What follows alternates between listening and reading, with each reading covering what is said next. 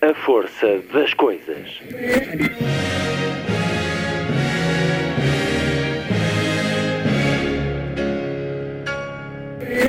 Welcome to the 109th last night of the proms.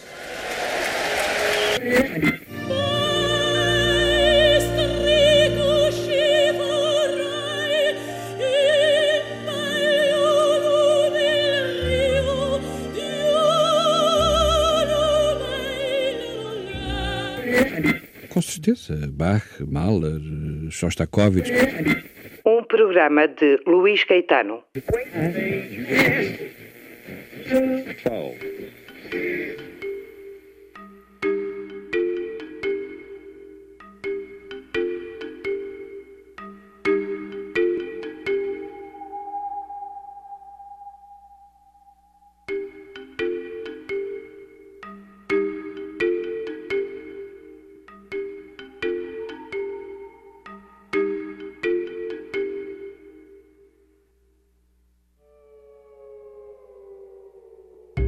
emissão de hoje, converso com um homem que fez sempre por encontrar o maravilhoso das coisas. Um homem que já na década de 30 gostava de discutir livros com os amigos, num grupo alargado, e já se preocupava em ensinar os mais desfavorecidos a ler. E por tudo isso, já nessa década de 30, conheceu a detenção por razões políticas e haveria de conhecer a prisão algumas vezes um criador de 11 editoras, entre Portugal e o Brasil, que também considera o aborrecimento o pior pecado do homem. E por isso foi não só um criador de livros, mas também de jardins e de muitos negócios de diferentes géneros em diferentes lugares do mundo. Ganhou muito dinheiro por diversas vezes e perdeu em quase outras tantas. Editor de 3 mil títulos, equivalendo a 40 milhões de livros. É também escritor. O primeiro livro publicou há 75 anos. Agora, Mário Mendes de Moura, 97 anos, faz chegar às livrarias Na Poeira do Tempo, com a chancela Quatro Estações Editora, para além de um novo livro de contos. Uma vida cheia para conhecer já a seguir. Sábado, 5 de fevereiro. Muito boa tarde. Esta é a força das coisas.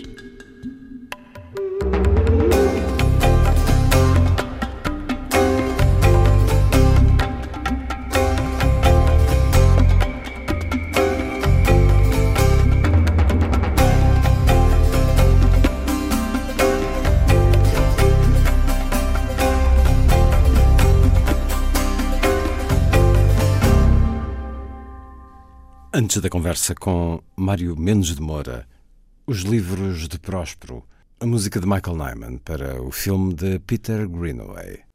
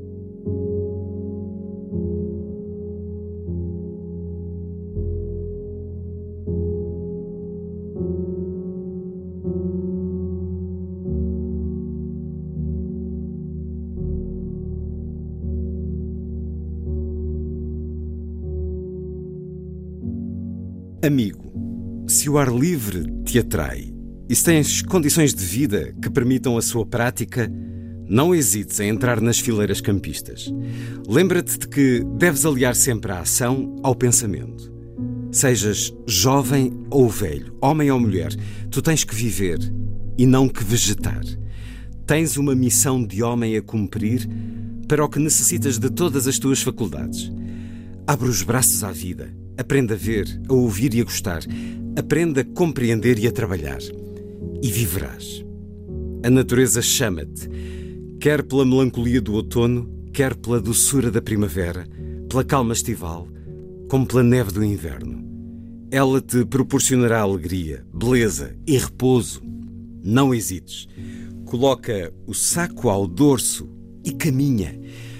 Caminha sempre em frente para a compreensão do homem e da natureza, para descobrires a beleza, a alegria e a camaradagem, para te descobrires a ti mesmo e o verdadeiro sentido da vida.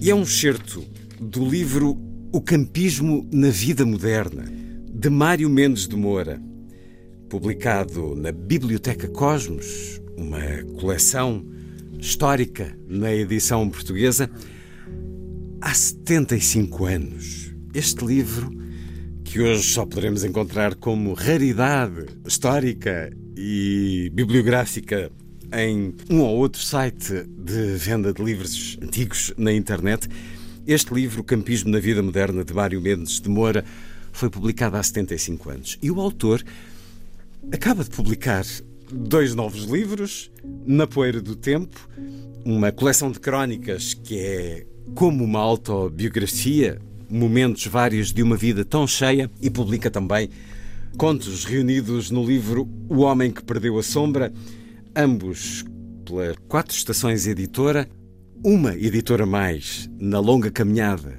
da, da edição de Mário Moura. Bem-vindo uma vez mais à Antena 2. Sr. Mário Moura, é sempre uma alegria, um privilégio poder conversar consigo. Mais ainda, se isso é possível, depois de ler estas 300 páginas de uma vida absolutamente extraordinária. Enfim, as vidas são sempre cheias de histórias para contar, a sua particularmente, porque é apaixonada e isso faz toda a diferença. E olhando este certo que li agora do seu primeiro livro como autor, teve muitos outros, O Campismo na Vida Moderna, publicado há 75 anos. Neste certo que li, é quase como um manifesto. Bem, é um manifesto que me impressiona pela sabedoria, pelo espírito. É um jovem de 22 anos? 22 anos. Sensivelmente, que está a escrever. Hoje falo com o homem de 97 anos. Aos 22 anos o senhor dizia isto. Abre os braços à vida, aprenda a ver, a ouvir e a gostar, aprenda a compreender e a trabalhar e viverás. Isto é de alguém que parece já ter vivido muito, mas não, o senhor tinha 22 anos. Tinha lido muito. Já tinha lido muito? eu Isso... li muito desde os 10 anos que eu fui viciado em leitura, né?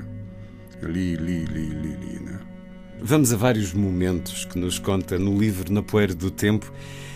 Mas olhemos este livro, O Campismo na Vida Moderna. Era uma descoberta relativamente recente, sua? Sim. E não era uma prática generalizada? Não. Como é que nasce este seguinte, livro? Eu tenho a alegria e o orgulho de dizer que eu introduzi o campismo em Portugal. Porque eu tinha uma cultura francesa muito forte, acompanhava jornais e tudo, livros. E o campismo surgiu com muita força na França. E eu me empolguei. E então mandei uma costureira fazer uma barraca e tal e coisa e tal.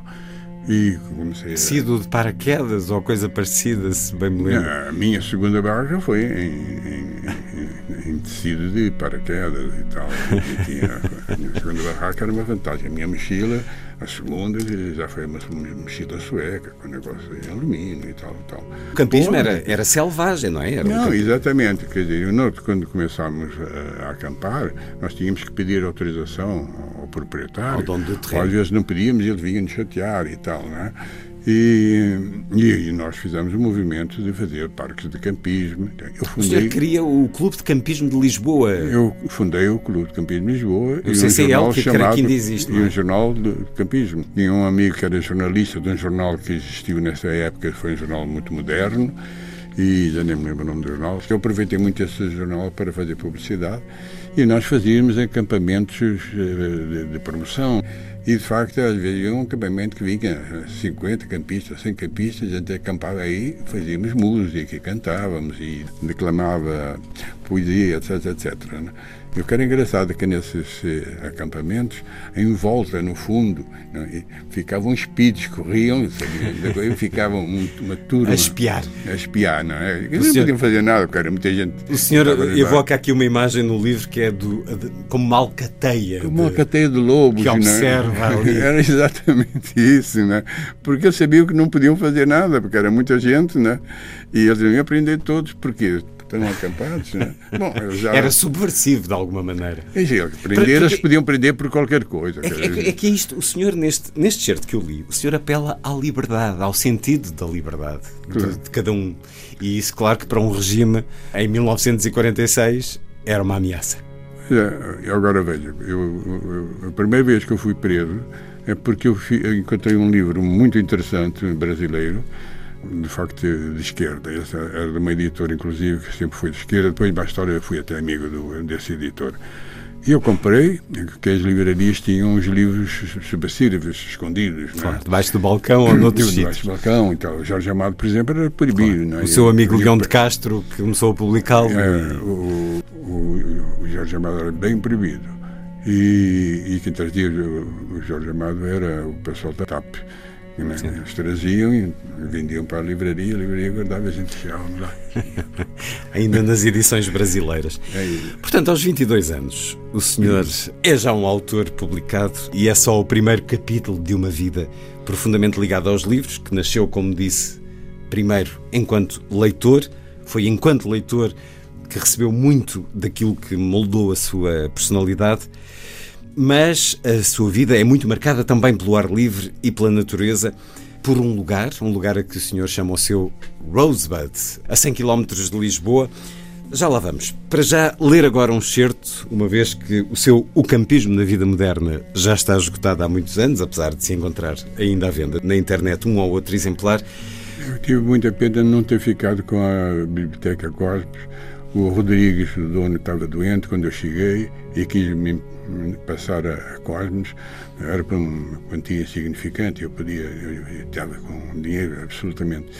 Mas eu gostava tanto da Cosmos, mas eu não consegui porque eu não gosto de editoras feitas, não é? Eu gosto gosta, de ser gosta de criar de raiz as minhas próprias e editoras. gosta de ser dono das é. editoras. É, mas as minhas próprias editoras feitas, eu me chatei com elas e vou fazer outras, é? Porque a, a, a minha, eu não, eu, eu, não sei se chego a explicar isso aí, mas eu, eu não faço, não gosto de autobiografias, porque acho que a autobiografia, para ser honesta, tem que uh, ser muito aberta e confessar coisas que na realidade não são para, para confessar, é melhor a pessoa guardar elas. Bom, então. mas o senhor também, também se abre aqui em alguma intimidade. E Sim, algum... alguma terá. Mas, uh, mas uh, eu então achei que era melhor buscar as memórias, não é? fazer instantes, não, instantes muitos deles eu prolongados. Eu fazer 100, mas quando eu cheguei a 60 o livro já estava com, com 400 páginas.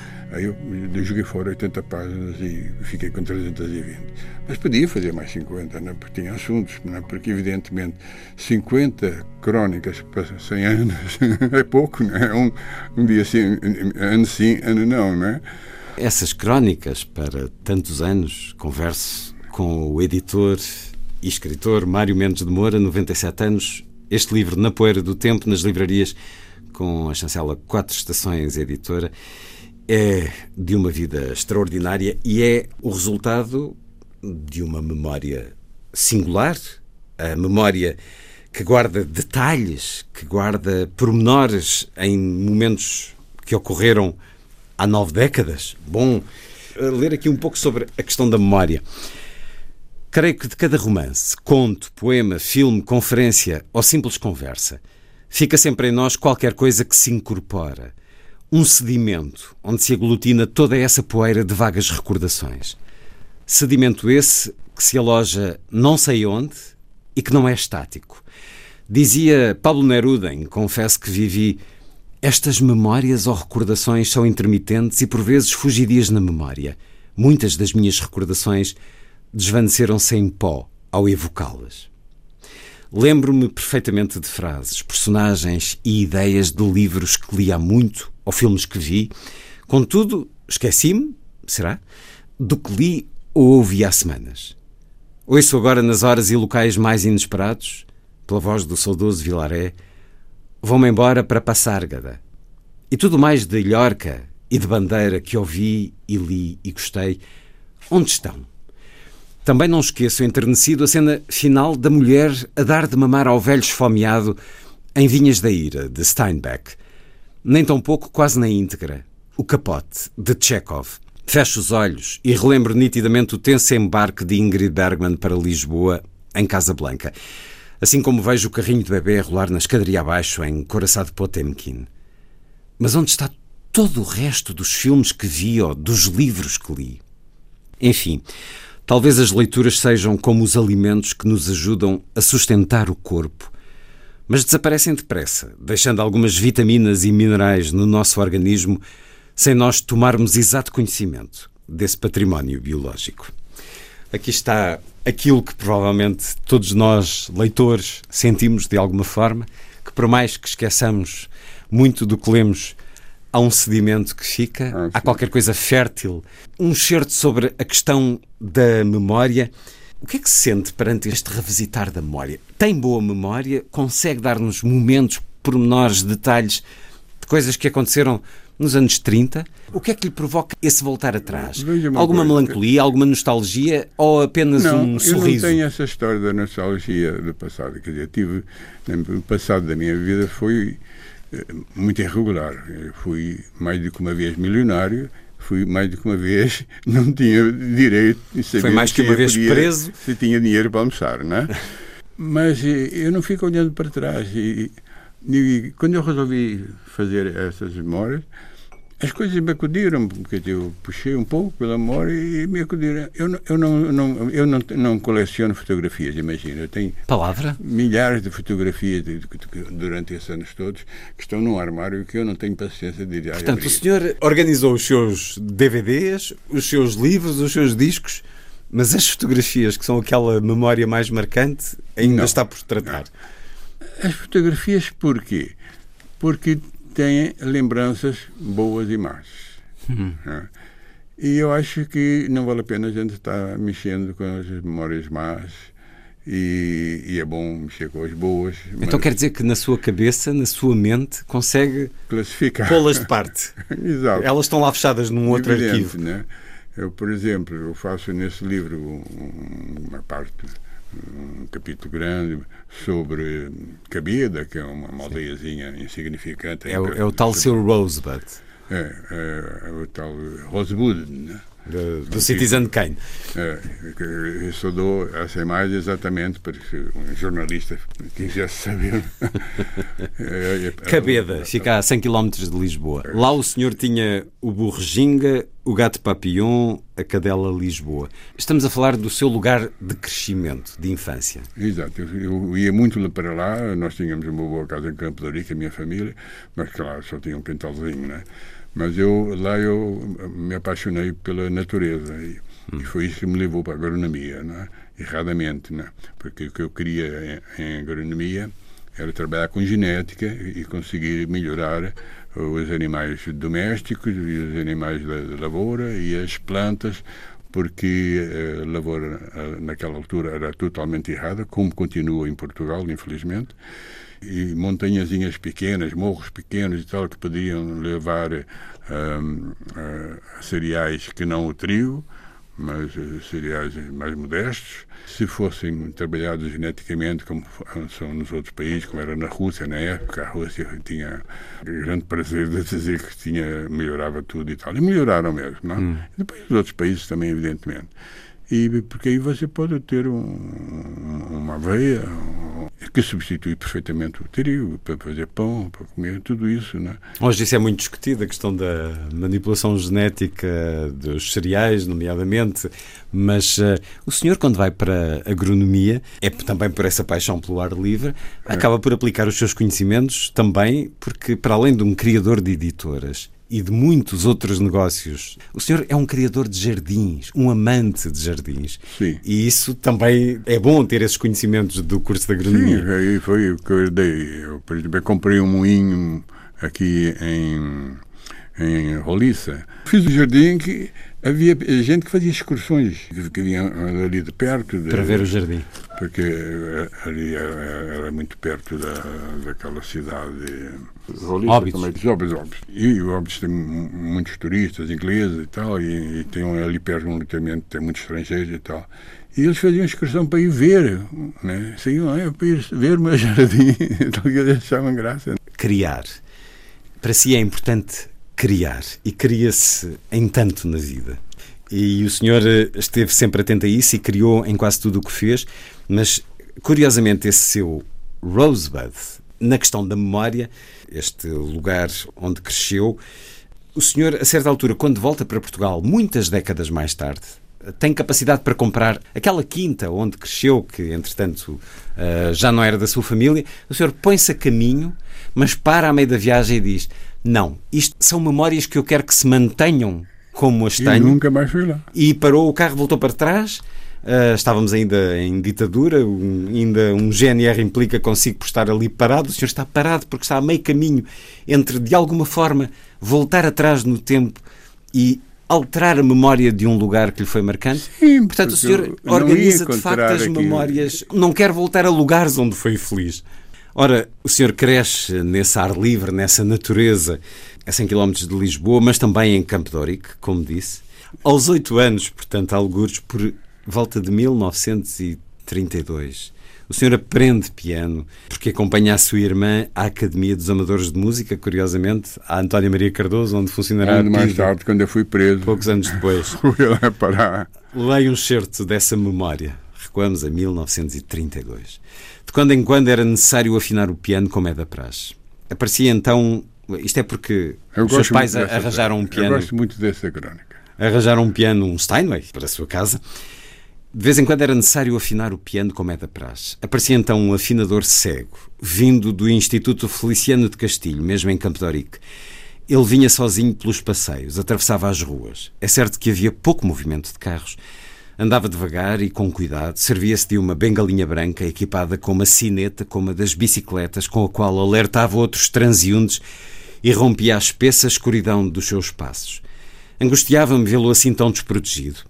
Parecia-me um passarinho caído do ninho, tanto que por vezes, quando ele saía lá de casa, seguia-o para o acompanhar naquele passeio cego e incauto pelas ruas, em vez de mais inteligentemente lhe dar o braço e conversar com ele, mas tinha receio que ele se ofendesse. Lá em casa, ao afinar o piano, o afinador premia uma tecla de cada vez, esticava o pescoço e virava a cabeça para o alto, como que a perseguir no ar a nota tocada. Premia a tecla mais umas vezes, sempre a persegui-la no espaço. Para ele, apenas densa escuridão, à procura do som ideal. Ficava muito tempo nesta afinação, o que irritava alguns lá em casa, mas pelo contrário, a mim enfeitiçava-me. Eu queria atinar como ele ouvia. A mim mais parecia que os via, aqueles sons, e os adestrava.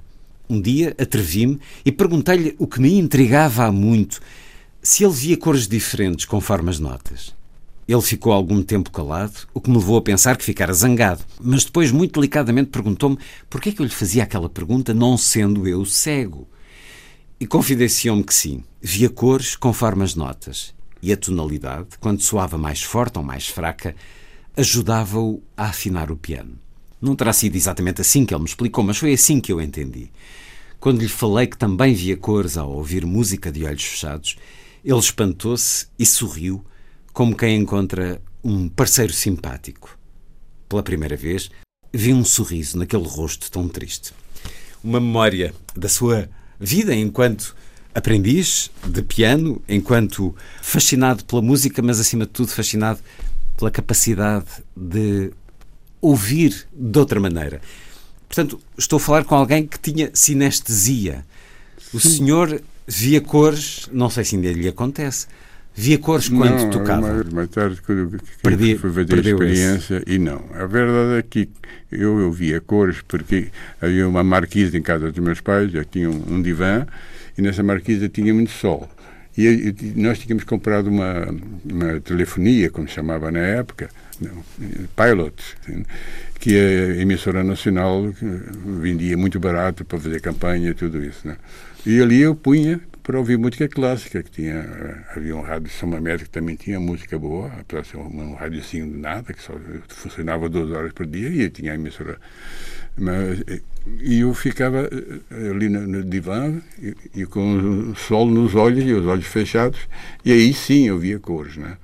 Quando eu mais tarde, depois, resolvi fazer a experiência se via as cores, não vi, mas na realidade também não estava no tal divã na, na marquesa dos meus pais. Né? O piano chegou a ser eh, um sonho de vida ou não? Sim, eu tinha, eu, como eu gosto muito de música, sempre gostei muito de música, eu queria ser um pianista. Eu já me via um pianista de smoking nos grandes concertos em Viena, em por aí fora. Isto antes de descobrir o jazz, porque Mas o senhor há de descobrir o jazz. uma coisa, é que eu fui para o Liceu Passos Emanuel hum.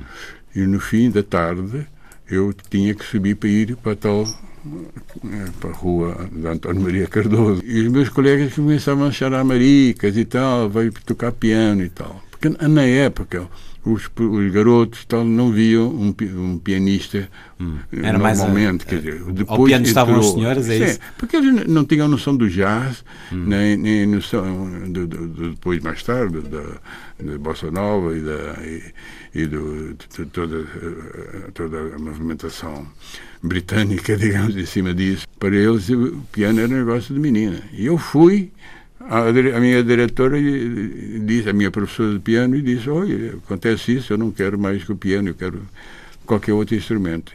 Fomos até ao professor de violino e ele disse: Bom, agora não é possível, você já tem 10 anos, o seu pulso o já. É um bocado absurdo dizer, é, dizerem isso. O seu pulso já não. Já não se adequa. É eu, claro que é. Como eu, eu acho estupidez. Podia até ser um mau violinista, mas.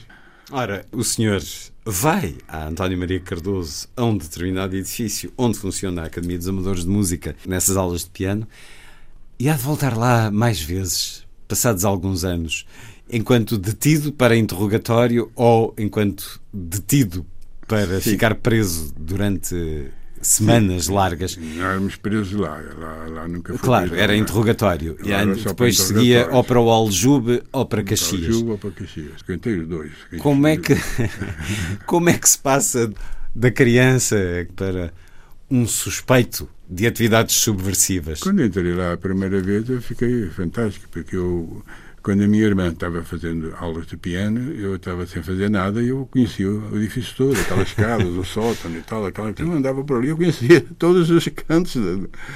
Digo, agora, agora é um condomínio habitacional. Eu reclamo muito isso de terem deixado de fazer dali um condomínio e reclamo muito mais de terem deixado o Aljube fechado tantos anos. Agora tiveram a ideia de que eu já num dos meus livros o senhor sempre propôs que o Aljube fosse um museu de memória. Um museu de memória com figuras de cera, dos, coisas. Isso, Basicamente fizeram-no. É exatamente isso que lá está. Figuras em tamanho real tive, e os curros. Ainda não fui lá, mas tenho que ir lá. Tem mesmo tem que ir. Tenho que ir lá, obviamente. Porque o senhor fala-nos daqueles curros. que... há anos, um conto que tem, tem muitos anos. Sim, é? sim.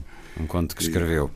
Mas porquê é que o senhor se torna um suspeito para a PID? A primeira prisão foi eu comprei um livro de uma edição brasileira e convidei uns amigos para eh, virem num domingo de manhã fazer uma leitura para discutirmos o hum. livro. Né? Eu achei que era fantástico. Mas que, um que livro era?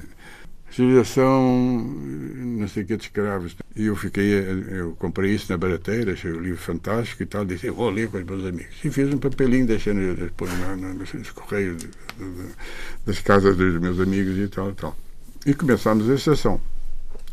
Quando eu estou lendo o princípio, né, ouço um barulhão, bam, o Sanches, que era um, um, um brutamontes da, da Pisa, né, arrebentou a porta da rua, entrou para ali dentro com metralhadoras, entrou no quarto do meu pai, que era um homem que nunca tinha...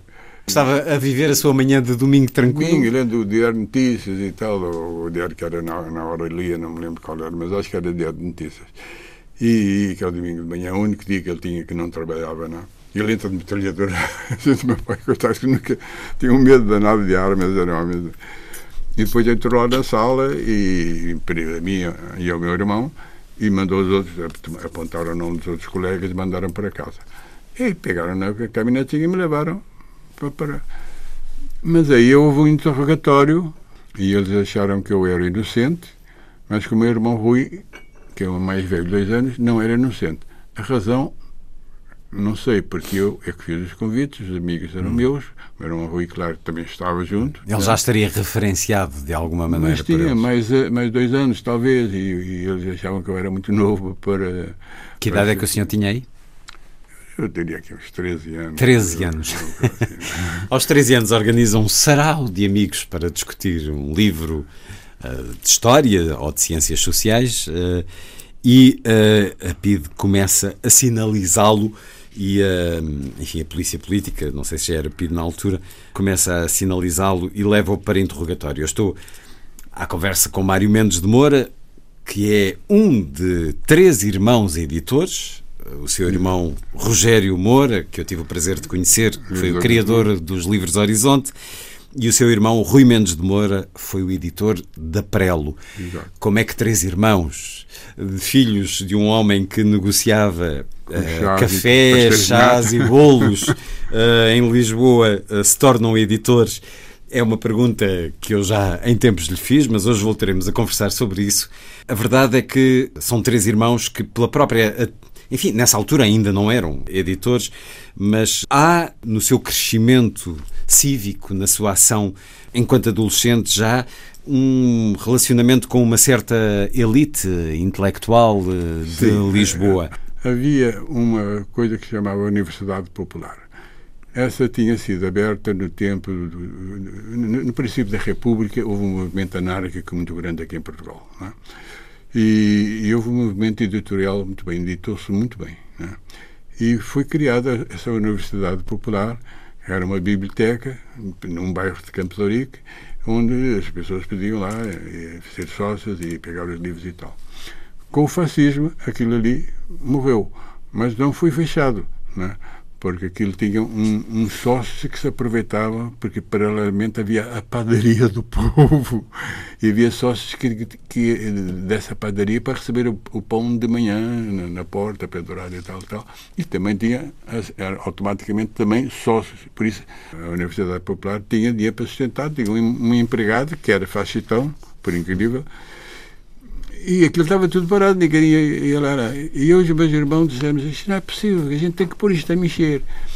E eu, o diretor, o, o presidente da associação e tal, era o Bento Jesus Caras. Que é um homem que vai ser muito importante nesse, muito importante, nesse seu uma pessoa que influenciou muito na minha vida. E eu fui lá e disse, professor, nós podemos aproveitar aquele auditório e fazer palestras e tal. E ele disse, mas como? Palestras é perigoso e tal, por causa da Eu disse, não, a gente vai fazer palestras de pessoas mais, mais aquelas pessoas que escrevem na Seara Nova e coisas assim e tal. E ele deu a autorização, pediu para, para eu arrumar os, os conferencistas e mostrar a lista. Eu fui lá e mostrei a lista, a lista era do melhor era Câmara Reis, etc. Todo aquele pessoal que, de, de Nova e tal, intelectuais e tal, que não tinham onde dar palestras. Todos eles ficariam entusiasmados em dar palestras. E nós começámos a dar palestras que foram um sucesso, tinha, um, tinha muita gente. E destas palestras, uma das pessoas que assistia às palestras era o Manuel de Oliveira, que era dono da Biblioteca Cosmos, e destas palestras surgiram muitos livros para a Biblioteca Cosmos. E eu fiz muito esse intercâmbio entre os palestrantes e o, e o dono de uma editora que era editora fantástica, tinha aqueles caderninhos. E então eh, aquilo ali foi o meu primeiro grande contato com o livro. Depois, quando eu escrevi o livro para a Biblioteca Cosmos, eu fui à tipografia queria ver como é que era a história do, do, do linotipo, tucutuca, aquele negócio das linhas. De, de, o senhor queria ver porque, como diz a propósito de uma outra história, o senhor esforçava-se por achar tudo maravilhoso, que é uma espécie de postura perante a vida que teve até agora, até estes Sim. seus 97 anos. Esforçar-se por achar tudo maravilhoso. Esta é uma frase que o senhor diz a propósito de uma história deliciosa em que acompanha uma jovem a Espanha a pé, a partir de Porto Alegre. Sim, Maria Azeitona. Maria Azeitona, o senhor tem 12 anos ou 13, sensivelmente, e esta jovem que faz um pequeno contrabando de subsistência desafia-o a acompanhá-la e o senhor vai uh, um dia uh, e, e, diz essa frase nessa sua primeira viagem à Espanha. Eu esforçava-me por achar tudo maravilhoso. Num país em que o maravilhoso não era muito estimulado, pelo contrário, poderia ser francamente reprimido. Este seu conhecimento com Bento de Jesus Caraça, um homem muito importante eh, na sua vida, acaba por ser também uh, uma porta para a sua atividade política no mood juvenil? Sim, quer dizer, todas aquelas palestras eram de gente de esquerda, claro. Né? E não, não, não, eram marxistas e tal, mas eram aqueles antigos democratas e os novos democratas. E depois eu comecei a ler livros também de esquerda, nunca diria ao, comunismo a sério, ao marxismo. Estudei marxismo, uh, tive muitos contatos com o Partido Comunista, mas uh, eu achava que na prática o, o, comunismo era um pouco uma igreja católica. Os dois têm a teoria é muito boa, na prática não é assim tão boa. A, igreja, eu digo, todas as religiões são ótimas, mas as igrejas não são, porque as igrejas têm homens e, e esses homens deturpam não? E, e, e usam.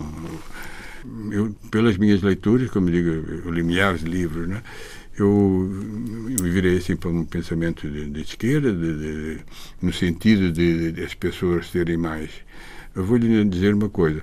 Nessa tal Universidade Popular, eu, eu, eu resolvi também, nos dias que não tinha palestras, convidar colegas meus das universidades para darmos explicações aos estudantes que quisessem ir lá e a gente explicava, fazia explicações. Então eu tinha um cara que era bom em matemática e tal, seria um garoto que aparecia lá, de qualquer lugar, sem pagar nada, sem nada, tinha um problema para resolver e o cara, o Universidade de Matemática, ensinava para ele. E assim todas as matérias, não é? Mas eu comecei a, a, a, a ver que tinha algumas pessoas do Casal Ventoso que iam lá, estudantes do Casal Ventoso, para isso. E eu, em conversa com eles, eu disse: Olha, o que vocês acho que vocês precisam do Casal Ventoso é alfabetização. Aí eu criei um grupo de alfabetização no Casal Ventoso. Eu atravessava o Casal Ventoso, mas eles me esperavam na beira do Casal Ventoso. Hum. E depois, quando eu acabava as lições da alfabetização, eu e os outros, né? eles me acompanhavam até Campo de Orique. E eu achei fantástico. Né? Mais uma história que não está aqui, mas que é não muito curiosa. Não, tem muitas histórias. Ah, claro, como é óbvio. Né? Mas, é mas essa curioso. é interessante, né? porque uh, aquele desejo de fazer aflição às pessoas não saberem ler, né, quer dizer, não é possível, quer dizer, uh, naquele tempo tinha muito analfabetismo, ainda tem em Portugal, mas naquele tempo era, era horrível. Naquele dizer, tempo estamos a falar, o senhor tinha 20 anos. É, porque nós estamos falando há 80 anos atrás, né, 90 anos atrás e tal. E... não, é importante situar, até porque eu, por exemplo, não tinha noção que o Casal Ventoso já fosse, estamos a falar, década de 40, presumo. É, era um lugar uh, perigoso. Já, é- já era um lugar perigoso. Não, uma pessoa de bem não entrava lá, não, não, não, aquilo ali era. Coisa. Já nessa altura. Eu nem falei aos meus pais que eu ia ao casal ventoso, senão eles ficavam assim.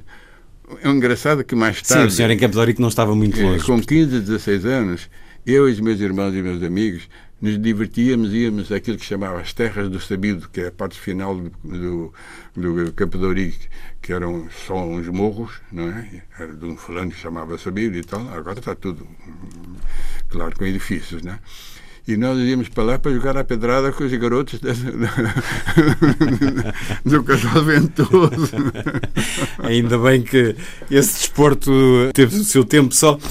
Mas vamos aqui a este momento mais político é um momento que vem na sequência desse espírito cívico que o senhor tem, o espírito que acabou aqui de nos contar, como quis alfabetizar uma comunidade uh, desfavorecida num, numa ainda, parte de Lisboa. Sim. Eu estava a falar em 20 anos, mas o senhor teria uns 15, 16 anos, o que é extraordinário para o espírito do nosso tempo.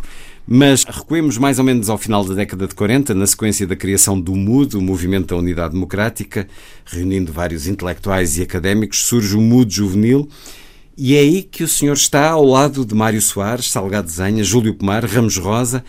A que atividade se propunham? Bom, o que nós achávamos é que o, o MUD tinha feito uma direção só de adultos, né, ex-políticos, etc. Né? Quer dizer, ele não tinha feito uma coisa com mais abertura. Né? E, portanto, a gente achou que eles iriam fazer uma programação de discursos, de palestras hum, e tudo isso. Muito formal. Então, eu, eu e o Márcio Soares, e o, o pessoal todo, né? reunimos, a gente ia reunir no, no Chiado e no Café Lamas e por aí fora, e conversámos e tal, fazer uma dos vinil para ter uma linha jovem. Podemos fazer divulgação cultural, fazer aquilo um pouco que a gente fazia na Universidade Popular, a gente podia fazer através do mundo juvenil. Hum. E foi o que aconteceu. Uh, tinha um elemento do Partido Comunista, que depois foi presidente, eh, candidato a presidente da República. Otávio Pato. Otávio Pato. Mas ele vinha lá com os seus papelinhos, tinha os seus programas que, que na cabeça dele, chegava lá, falava, propunha algumas coisas, como o Mário Soares propunha, como eu propunha, como todos nós propunhamos. Né?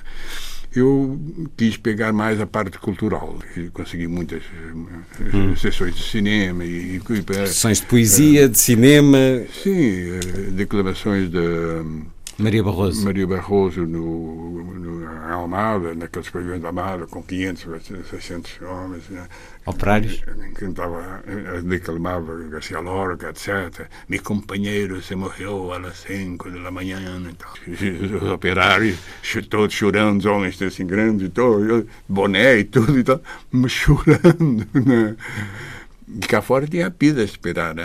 Mas a PIDA não fazia nada. Quando via 500 operários lá, o que é que eles podiam fazer, né? Faziam como fizeram comigo, me prenderam numa das Sim. vezes. Pois, não fazia nada aos 500 operários, é, então, mas fazia aos organizadores. Eu também fiz um, um filme inspirado no Steinbeck, Ratos e Homens.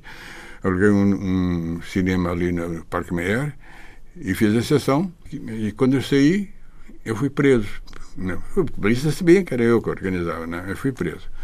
E foi muito engraçado, porque eu fui com dois pidos, um de cada lado e tal. Até que eu me lembro que tenho um, um livrinho de telefones no meu bolso, com os telefones dos meus amigos e amigos, todos de esquerda e tal. Ia dar um jeito imenso. Então, muito devagarinho, meti a mão no bolso, fiquei com o livro na mão, fiquei assim com o livro assim, não sei o quê, e jogo o livro no chão. O problema é que um garoto que estava atrás falou: oh, senhor, senhor, caiu o livro, caiu o livro.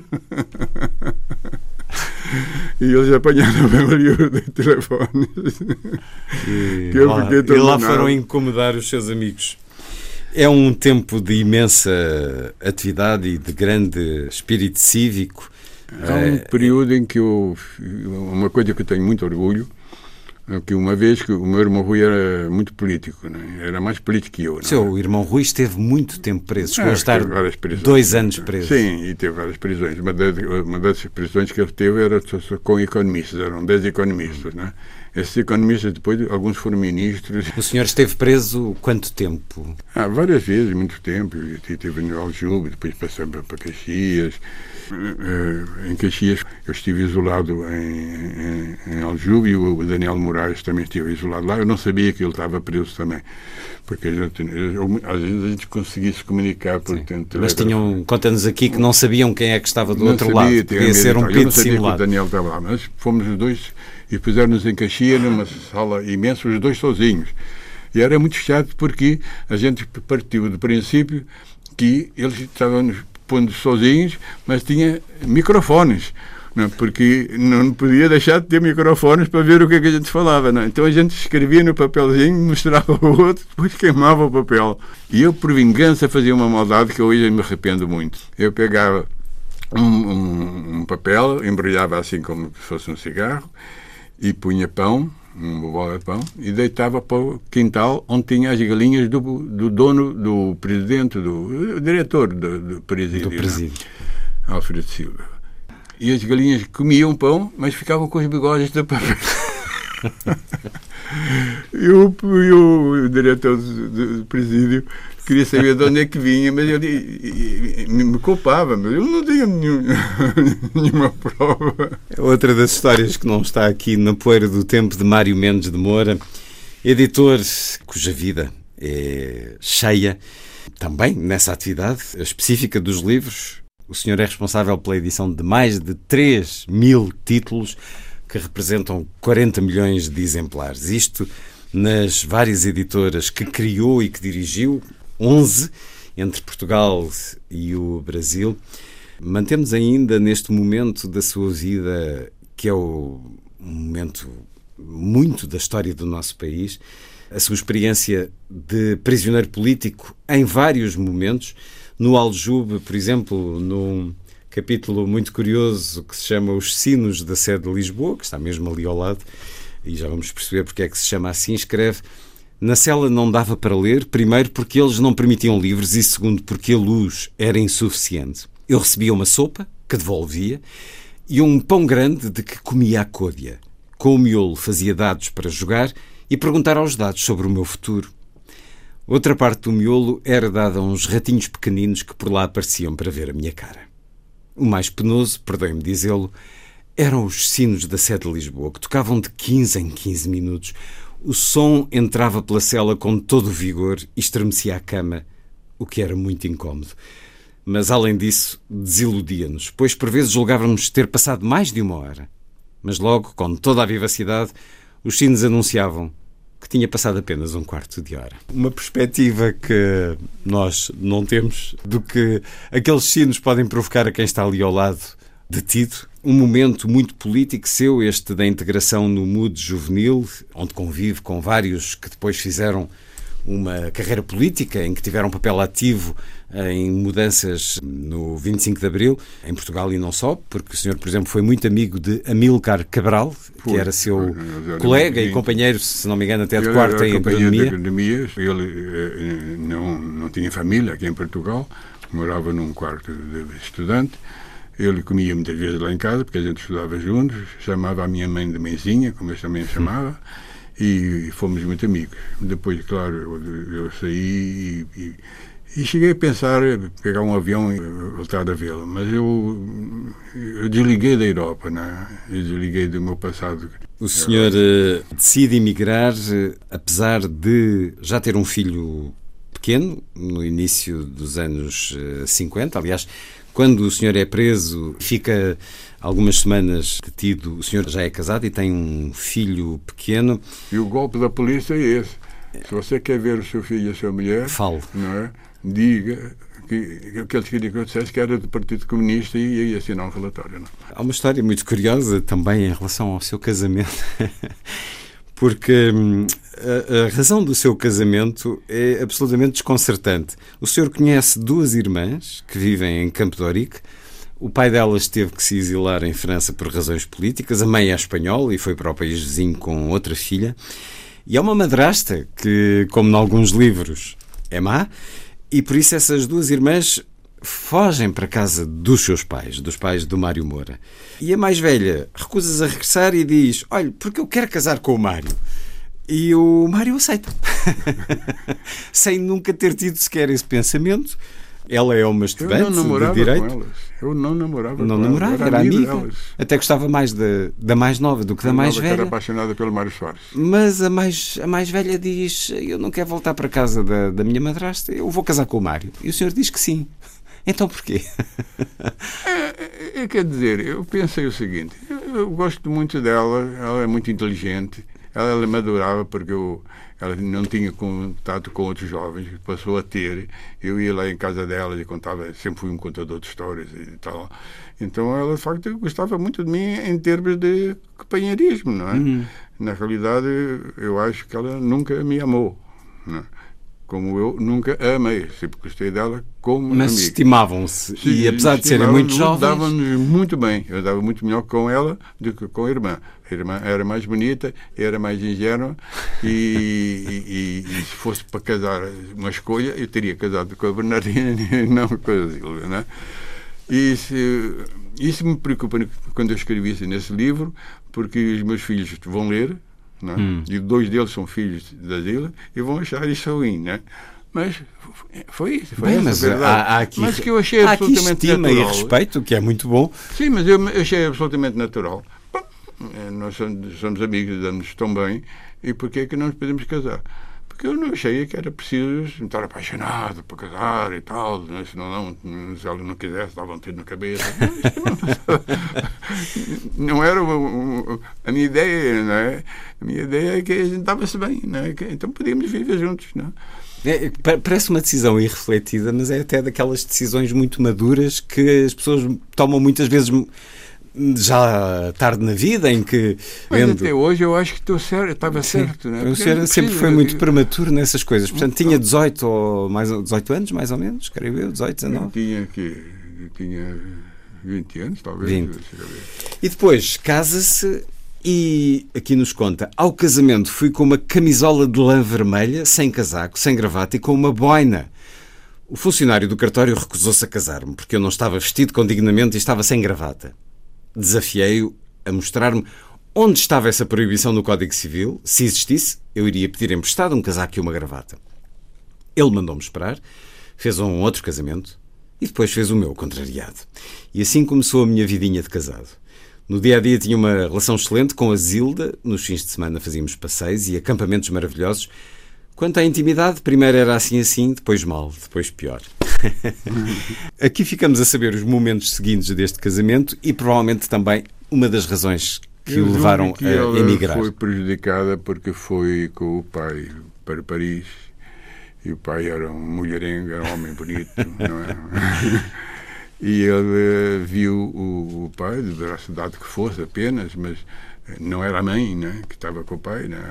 É natural que, não estamos fazendo psicanálise de, de casamento. De cabaré, não, mas pode ter, pelo menos dizia que era isso. Não? Ora bem, ainda antes do senhor emigrar, há tantas histórias. E eu continuo fascinado a pensar que estamos aqui a falar de um período em que o senhor ainda tem 20 anos, ou se calhar nem isso, o senhor trabalha brevemente na produção de filmes com o realizador Artur Duarte e também com Augusto Fraga. Foi nomeadamente responsável por acompanhar Amália Rodrigues de casa para as filmagens e das filmagens para casa em algumas uh, curtas-metragens uh, uh, que fez. Isto é muito curioso. Que memórias é que guarda de Amália Rodrigues, Mário Moura? Ela era muito delicada comigo e e dava-se muito bem. Só que ela era muito difícil, ela não gostava de respeitar horários. Às vezes tínhamos uma sessão que ela, era às três horas e ela dizia: Não, não posso, tenho que ir ao cabeleireiro. Não sei o quê. Eu dizia: Oh, Mário, mas tens que ir, está toda a equipe lá, está o Arthur Duarte, estamos todos lá, está tudo lá. Ah, mas eu tenho que ir ao cabeleireiro. É assim, né? Na mesma naturalidade, né? Porque ela sabia que era um, um, o, o polo do, do filme foi dois filmes muito bons que foram foram muito desperdiçados. Eu acho um absurdo que, que um filme sobre a Madargoa e outro sobre a, a, como é o outro bairro é Moradia. Um filmes lindos com ela cantando. Hum. O fotógrafo, do, o, o, o operador do, de câmara. Não é um fotógrafo. O operador de câmara. De câmara. Era um alemão fantástico fantástico.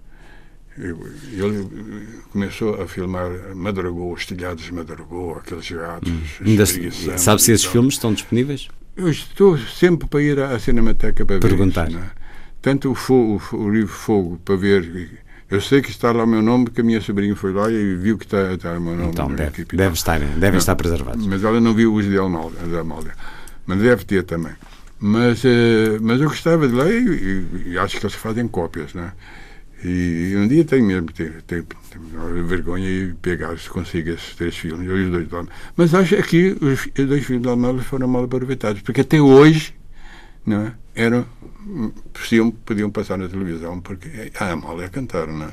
A conversa com Mário Mendes de Moura acaba de publicar Na Poeira do Tempo conjunto de crónicas autobiográficas que nos dão uma vida cheia, mas que nos dão também muito da história do nosso país, nomeadamente, e como falámos até agora, um país uh, sufocado, uh, seco pelo regime uh, político que obrigava aqueles mais audazes, mais curiosos, mais deslumbrados pela vida, como foi sempre o seu caso, mas era muito em particular nesta sua adolescência e juventude, o Mário Moura a pensar em outros horizontes. E o senhor encontra esses outros horizontes decidindo emigrar.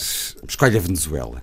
E escolhe emigrar sozinho, deixando aqui a mulher, eh, sobre a qual conversámos agora, neste seu primeiro casamento, um filho e outro caminho, sábio no momento em que decide partir para a Venezuela. A Venezuela, onde chega e gasta o último, a última nota que tinha, o último dólar, numa pequena refeição. Tinha feito escala de três dias em Nova Iorque, portanto o dinheiro que tinha estava esgotado. E o senhor chega a um país onde não tem família, tem amigos, há um amigo que lhe vai dar um apoio inicial, mas não tem família, e o senhor chega e naquela noite gasta o seu último, o seu último dólar. Quais eram os seus planos? O que é que o senhor pretendeu quando deixa Portugal e se faz ao mundo? Bom, eu fui, eu não, ainda nessa época não conhecia a mentira sul-americana, né? Hum, a ilusão. É, mentira, quer dizer, são políticos menos honestos. Né?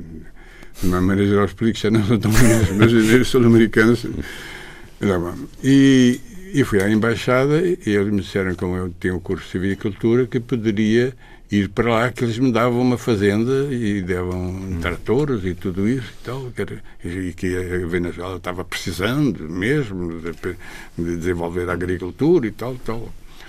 Um certo deste seu livro, Na Poeira do Tempo, sobre essa experiência de imigrante, que na realidade é a experiência de quatro décadas a partir dos anos 40 então perguntam-me o que é uma vida de emigrante. Não vamos escrever a Emile Zola, mas na realidade é uma vida com muitos desafios, claro. Mais no início, e em geral com muitas dificuldades de trabalho e de vida. Depois pode melhorar a vertente do trabalho e financeiramente, mas a despersonalização mantém-se. É fácil imaginar. Um homem que, após 20 anos a viver na terra onde nasceu, com os seus pais e irmãos, e principalmente com a mãe, casado e com filhos que não vão com ele, que sempre trabalhou em certa atividade, desloca-se para um país totalmente estranho, em princípio muito mais rico e adiantado. O emigrante fica aliado nesse novo país. Terá muita sorte se nele se falar a sua língua. Mas as pessoas com que contactou toda a vida, parentes, amigos, vizinhos, estão longe.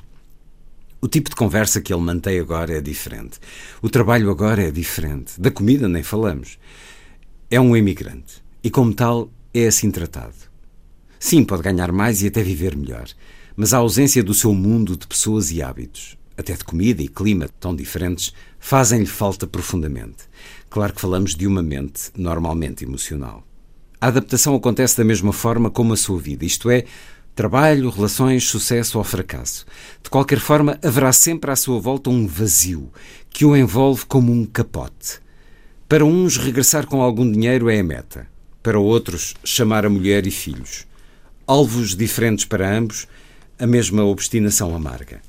Em termos emocionais, há uma analogia da vida de imigrante com os confinamentos provocados pelas grandes pandemias, pois igualmente a vida social das pessoas fica incompleta. Ora, a sua descrição muito genérica da vida de imigrante, o senhor eh, sai do país então no final da década de 40, vai para a Venezuela na esperança de ter essa terra oferecida porque é um país grande, porque precisa de quem a trabalhe, como no slogan político em Portugal, mas isso não acontece. E então inicia uma experiência profissional que é surpreendente, da qual não tinha nenhum tipo de experiência. Porque é que se mete no mundo das agências de viagem, Mário Moura? Eu tive vários biscates antes, eu tive uma, uma, uma, fábrica de caramelos que, que, não funcionou bem porque é entraram os caramelos cubanos. Eu tive, fui vendedor de perfumes e de batom, etc. Até que uh, eu tinha um E dirigiu uma carpintaria Hã? também. Dirigiu uma carpintaria na Venezuela. sim, dirigi uma carpintaria e dirigi uma fábrica de tijolos. Mas eu tinha um amigo que era contabilista e era contabilista de um libanês que tinha muitos imóveis, como todos os libaneses, né? e um imóvel ficou livre, e eu fui ver o imóvel, achei muito bom e disse para esse meu amigo, vamos alugar isto e fazer uma agência de viagens só para portugueses, porque eles vão às agências uh, americanas e venezuelanas, mas o problema é que eles não sabem espanhol. O português fica lá. Aliás, a maior parte era madeirense, a maior parte da imigração era uhum. madeirense. Mas eles não sabem espanhol, porque eles vivem Fechados nas suas na, comunidades. na construção, por exemplo, a construção era toda portuguesa, né? só se falava português.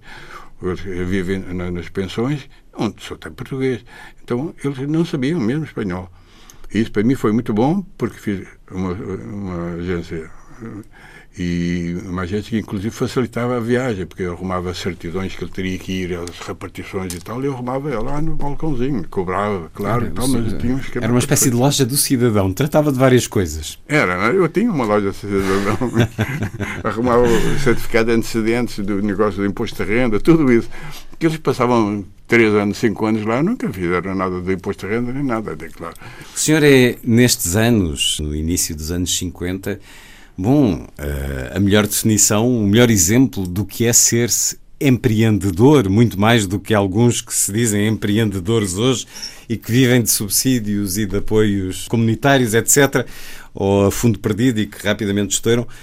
O senhor era um empreendedor porque, mesmo estando de bolsos vazios, falava com pessoas e via oportunidades onde mais ninguém as via e criava negócios. Algumas vezes era referenciado a outras pessoas, também por aquilo que vinha granjeando de ser trabalhador e de ser criativo.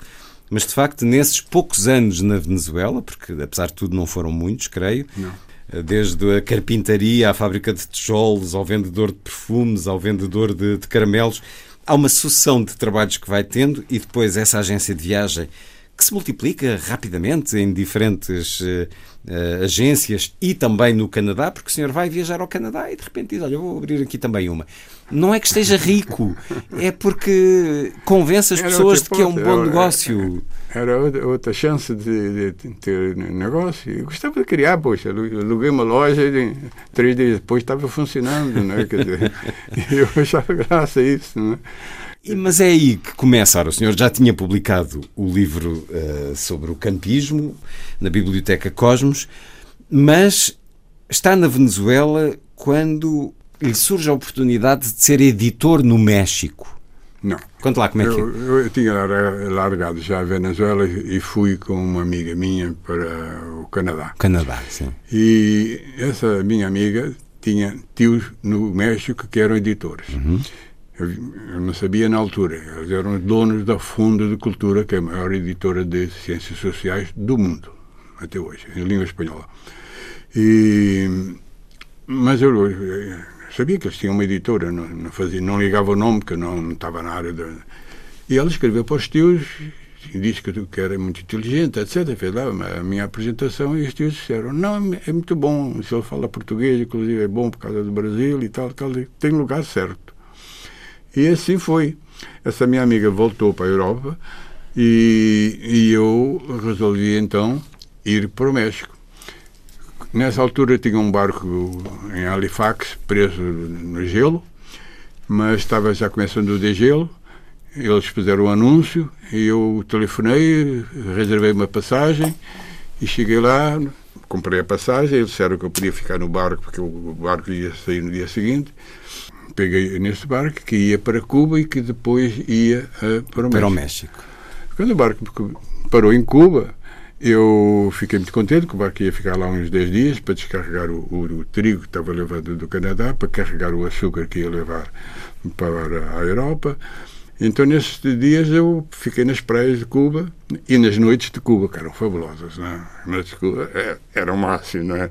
Era onde os americanos conseguiam fugir da mulher e para passar as noites Ainda Cuba. estamos na, na Cuba de Fulgêncio Batista. Fulgêncio Batista.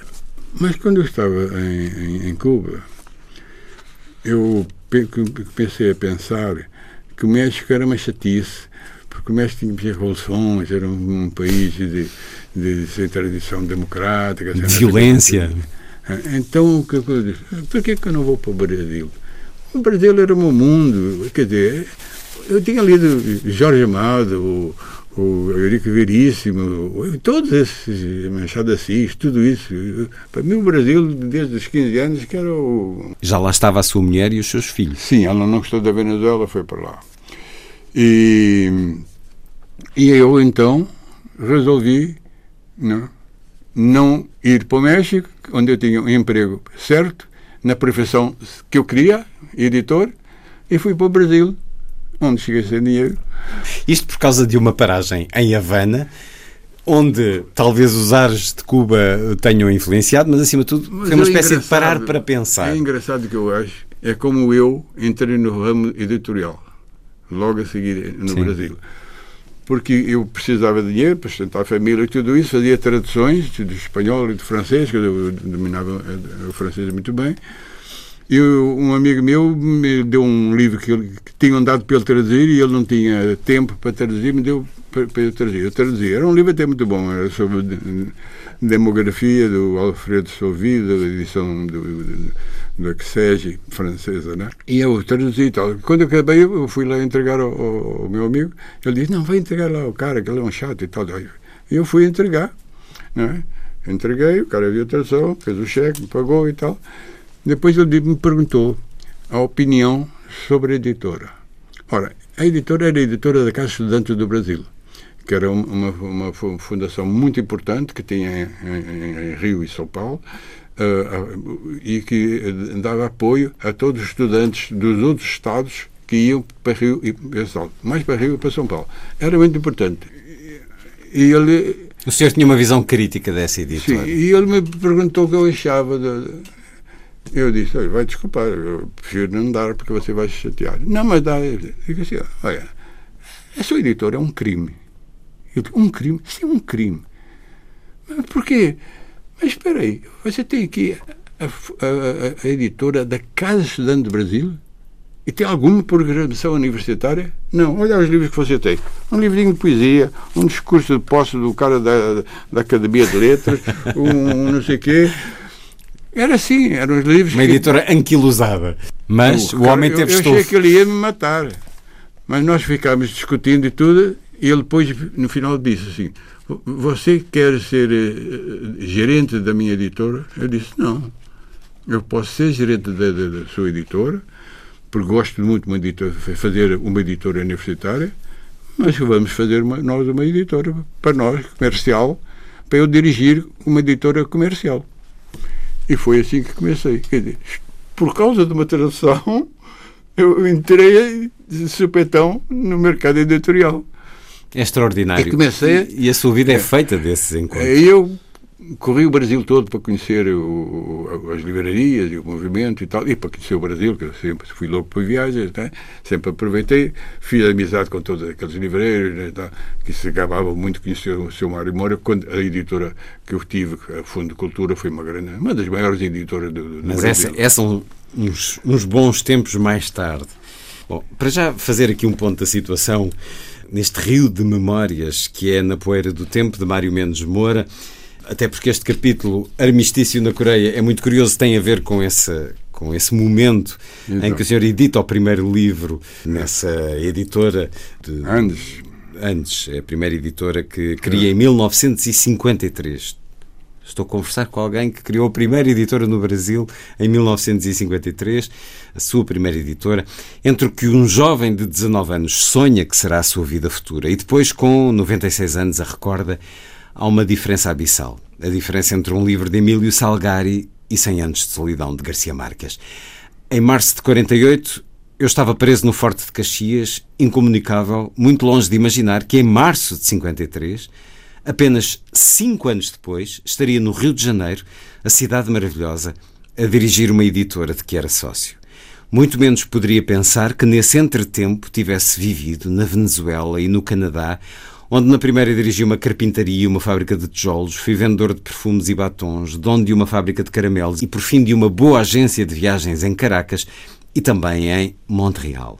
Poderá parecer estranho a alguns leitores que eu enverdasse por esta área sem ter qualquer prática no ramo da edição, sem especialização nas artes gráficas ou em marketing, que na altura se dizia vendas, sem dominar uma dúzia de idiomas, sem sequer ter um curso mais análogo com a edição do que a silvicultura, que contraditoriamente estuda as árvores que vão ser abatidas para fazer papel para imprimir livros. Dizer que criei uma editora a partir do zero, pouco depois de chegar ao Brasil, como diz o povo, com uma mão atrás e outra à frente, não parece muito credível. Será, portanto, natural que me perguntem: teve o apoio de algum partido político? De alguma religião? De algum movimento com este ou aquele programa? De algum mecenas? Casou com uma mulher rica? Herdou? encontrou um pote de dinheiro escondido numa gruta? Não foi nada disto. Foi a vocação de ser capaz de criar. Criar, como em tudo na vida, também nos negócios, é uma arte. E o senhor, como diz neste certo, em cinco anos, entre os seus 19 anos em que está preso em Caxias e os seus 23, 24 em que cria esta editora Andes no Brasil, pois é um período muito curto, é um chamamento do livro. E a partir daqui o senhor vai criar editoras no Brasil. Vai tendo sucesso com umas, eh, menos sucesso com outras, mas todas uh, se afirmam em determinado momento. Inclusive, eu dizia que este capítulo tinha o título de Armistício na Guerra da Coreia, se não me engano, livro, por, porque nessa editora o primeiro livro que o senhor publica é, é sobre a Guerra na Coreia. O problema é que é exatamente quando a Guerra da Coreia acaba. Eu lanço no mercado na semana que acabou a Guerra o armistício. E eu costumo dizer de brincadeira que foi uma malandrice do meu anjo da guarda, que foi para mostrar que, o, que eu não deveria. Era como se me dissesse, Mário, não entra no negócio do livro, que é muito difícil.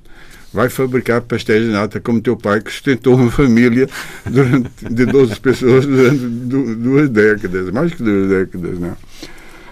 Ora, cria a editora Andes em 1953, depois a editora páginas e depois a fundo. Era só páginas de cinema e páginas de teatro. Páginas de cinema e teatro. E o senhor, o senhor sempre, sempre apostou muito nas ciências sociais. Sempre. Porquê?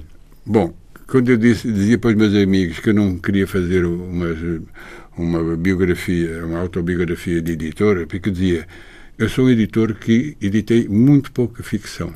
Hum. Dos 3 mil livros, editei 500 livros, digamos, de ficção. O resto são coisas temáticas. Eu gosto de editora.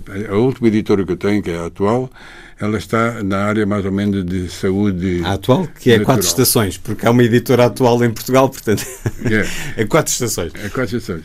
É, nós optámos por uma linha de, de, de saúde, de, de, saúde natural, quer dizer, com livros sobre Darwin, sobre Carreig e tal, essas coisas todas que estão muito na moda e têm tido... Tal como a Pergaminho, uh, foi muito uma aposta na espiritualidade e no. Uh, Pergaminho no abriu o campo de, de livrarias portuguesas para os livros espirituais. Né? Mas isso, lançar... já, já lá vamos a Pergaminho, que é porventura a editora que uh, as pessoas que nos escutam mais conhecerão e que foi criação total sua, mas nestas várias editoras que criou no Brasil a partir da década de 50, a partir de 53 com a editora antes, as ciências sociais, estamos aqui a falar mesmo de pensamento teórico social, que é uma coisa que hoje está em erosão em termos de venda de livros e de apostas académicas, uh, muita gente desvaloriza, mas naquela altura o senhor como que dizia é preciso pensar, é preciso termos livros que nos façam pensar. Mas eu fui muito feliz porque fiz a, a editora Fundo de Cultura, porque antes disso eu tinha uma editora chamada Caderno Nosso Tempo, era um grupo de intelectuais que, que queriam isso aí, eles comparavam um número suficiente de, de cadernos, de cadernos são tipo aqueles cadernos universitários sim, sim. que os americanos e os franceses sim. usam muito, não é? Por isso eram cahiers. E, e eles escreviam isso, e na realidade eu julgo hoje que eles eram financiados pelo, pelo Juscelino Kubitschek, porque toda aquela programação que eles discutiram nas revistas foi a programação que o, Juscelino Kubitschek apresentou para... E foi com essa programação que ele se elegeu. E a programação era essencialmente de desenvolvimento económico, porque era a política que os Estados Unidos estava de fazer desenvolvimento económico em todos os países da América do Sul para ter mercado. Não é? porque os Estados Unidos não tinham mercado no, no Oriente, nem tinham mercado na Europa. Então, para eles, era o mercado da América Latina. E eh, para ter mercado tinha que ter desenvolvimento económico. Infelizmente, eu comecei a lançar os livros nessa área de economia e desenvolvimento económico.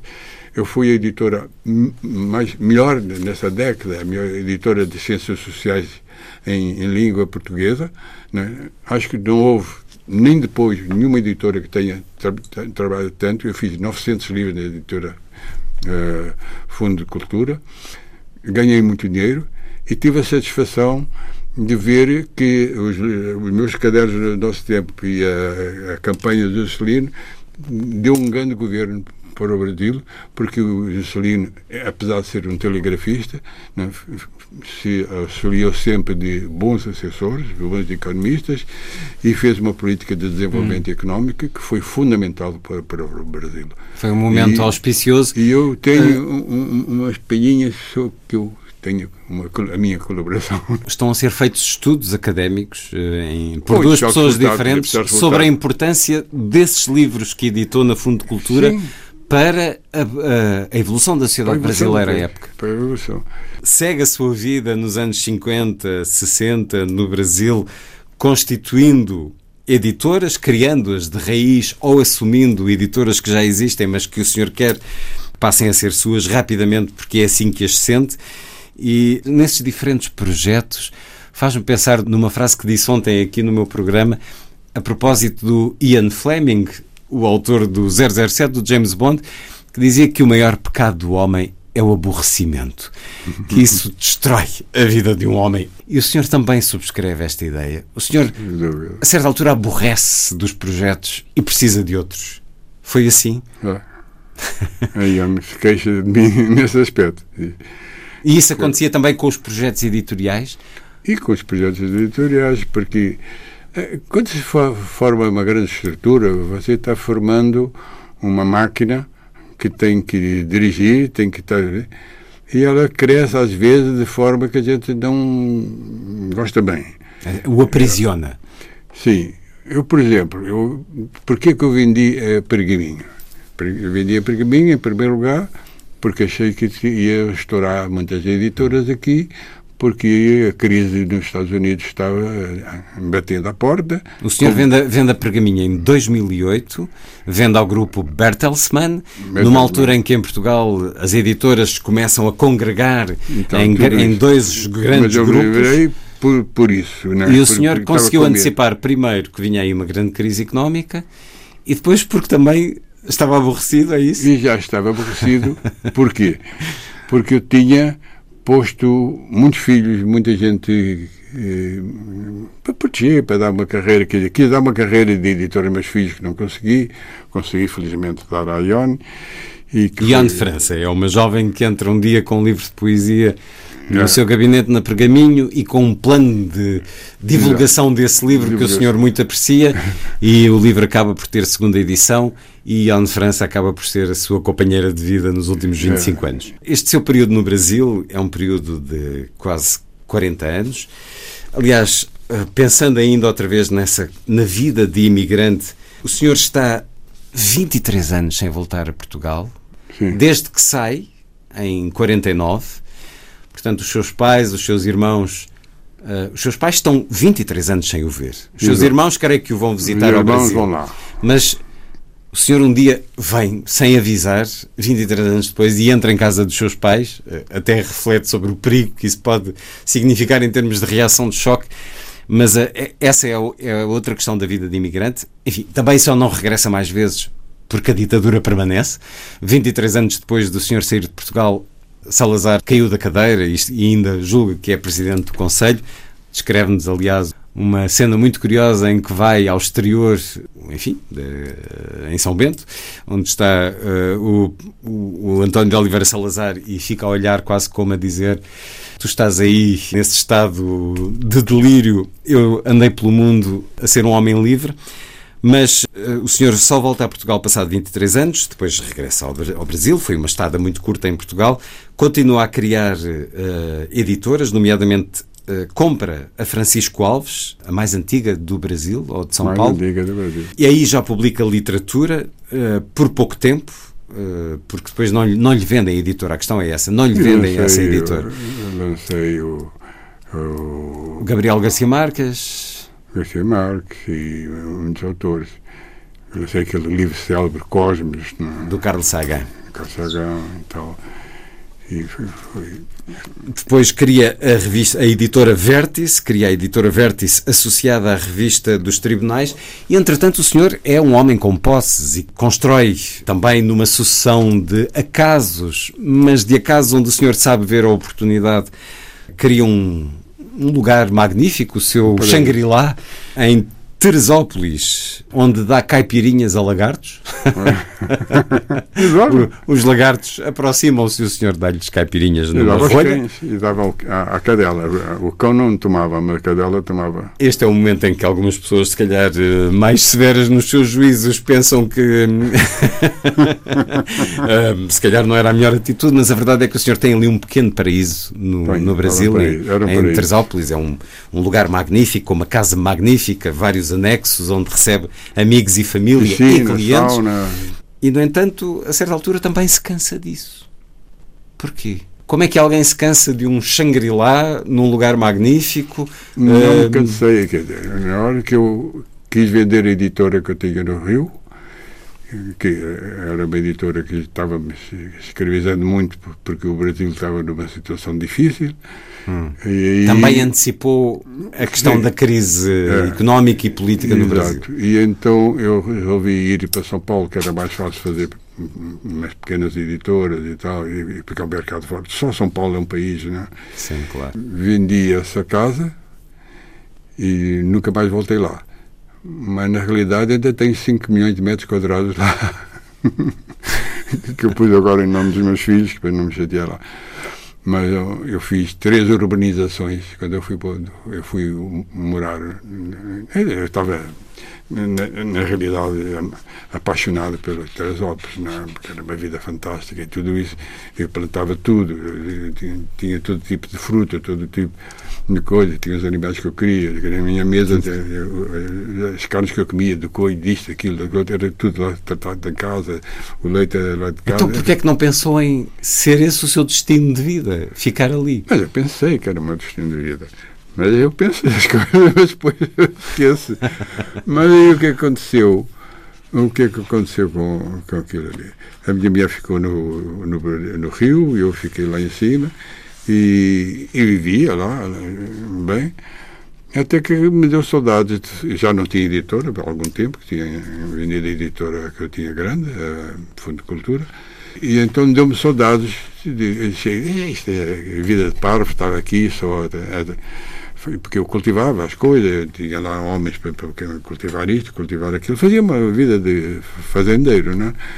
E achei que era chato, não é? Eu podia fazer uma vida de editora e fui para São Paulo para fazer uma vida de editora. E, entretanto, o, o, apareceu uma pessoa que quis comprar a casa. Muita gente queria comprar a casa lá. Roberto Carlos quis comprar Roberto essa Carlos casa. me chateou o tempo todo. Queria O comprar cantor Roberto Carlos. E, e eu vendi a casa e ficou, ficaram os terrenos, porque a casa só tinha eh, 5 mil metros quadrados. Só. Não, 10 mil metros quadrados. E, mas depois em volta eu tinha pomares e tal, a primeira, a primeira fase, primeiro, o, o, que tá- o que pertencia à casa tinha 300 mil metros quadrados, todos Bom. plantados. A verdade é que essa imensidão, esse sítio, como se chama no Brasil, nós chamaríamos Sim. uma quinta, mas é um sítio, é um sítio bastante urbano, eh, ou seja, a quinta é uma, uma quinta enorme, mas está numa zona urbana.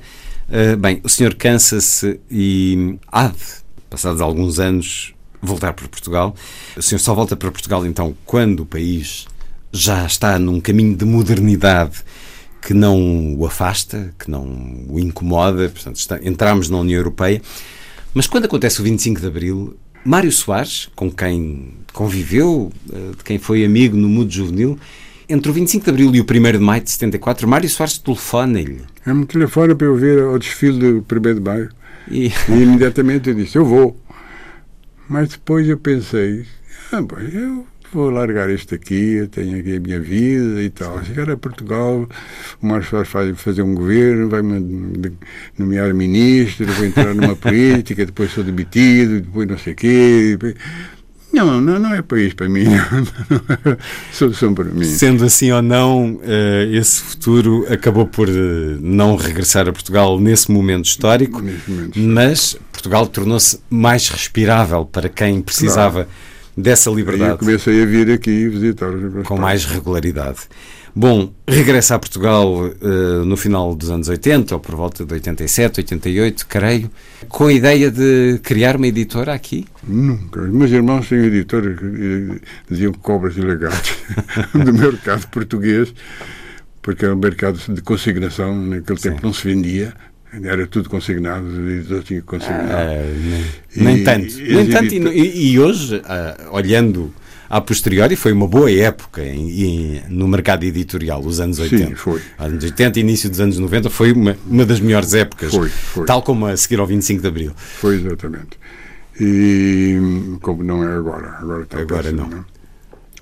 Mas não, não vim aqui para criar uma editora porque os meus irmãos me diziam e lagartos do, do mercado. Eu também não tinha muito interesse em morar aqui em Portugal. Eu tinha a tal fazenda e quando eu fui para São Paulo também tive, morava muito bem e tive e sempre morei, eu, eu me dei muito bem no Brasil, o Brasil foi, foi muito condescendente comigo, né?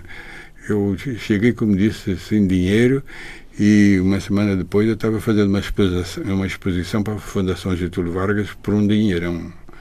Consegui fazer uma exposição, eu que não era de, de setor de exposições, eu trabalhei. Aí é a sorte dos encontros e a arte da capacidade empreendedora. Não temos tempo para contar todas essas histórias absolutamente fascinantes, mas a forma como o senhor arranja uma exposição na Fundação Getúlio Vargas, porque um amigo diz isto, porque o senhor pensa, ok, eu vou contactar um outro, é, é- é fascinante.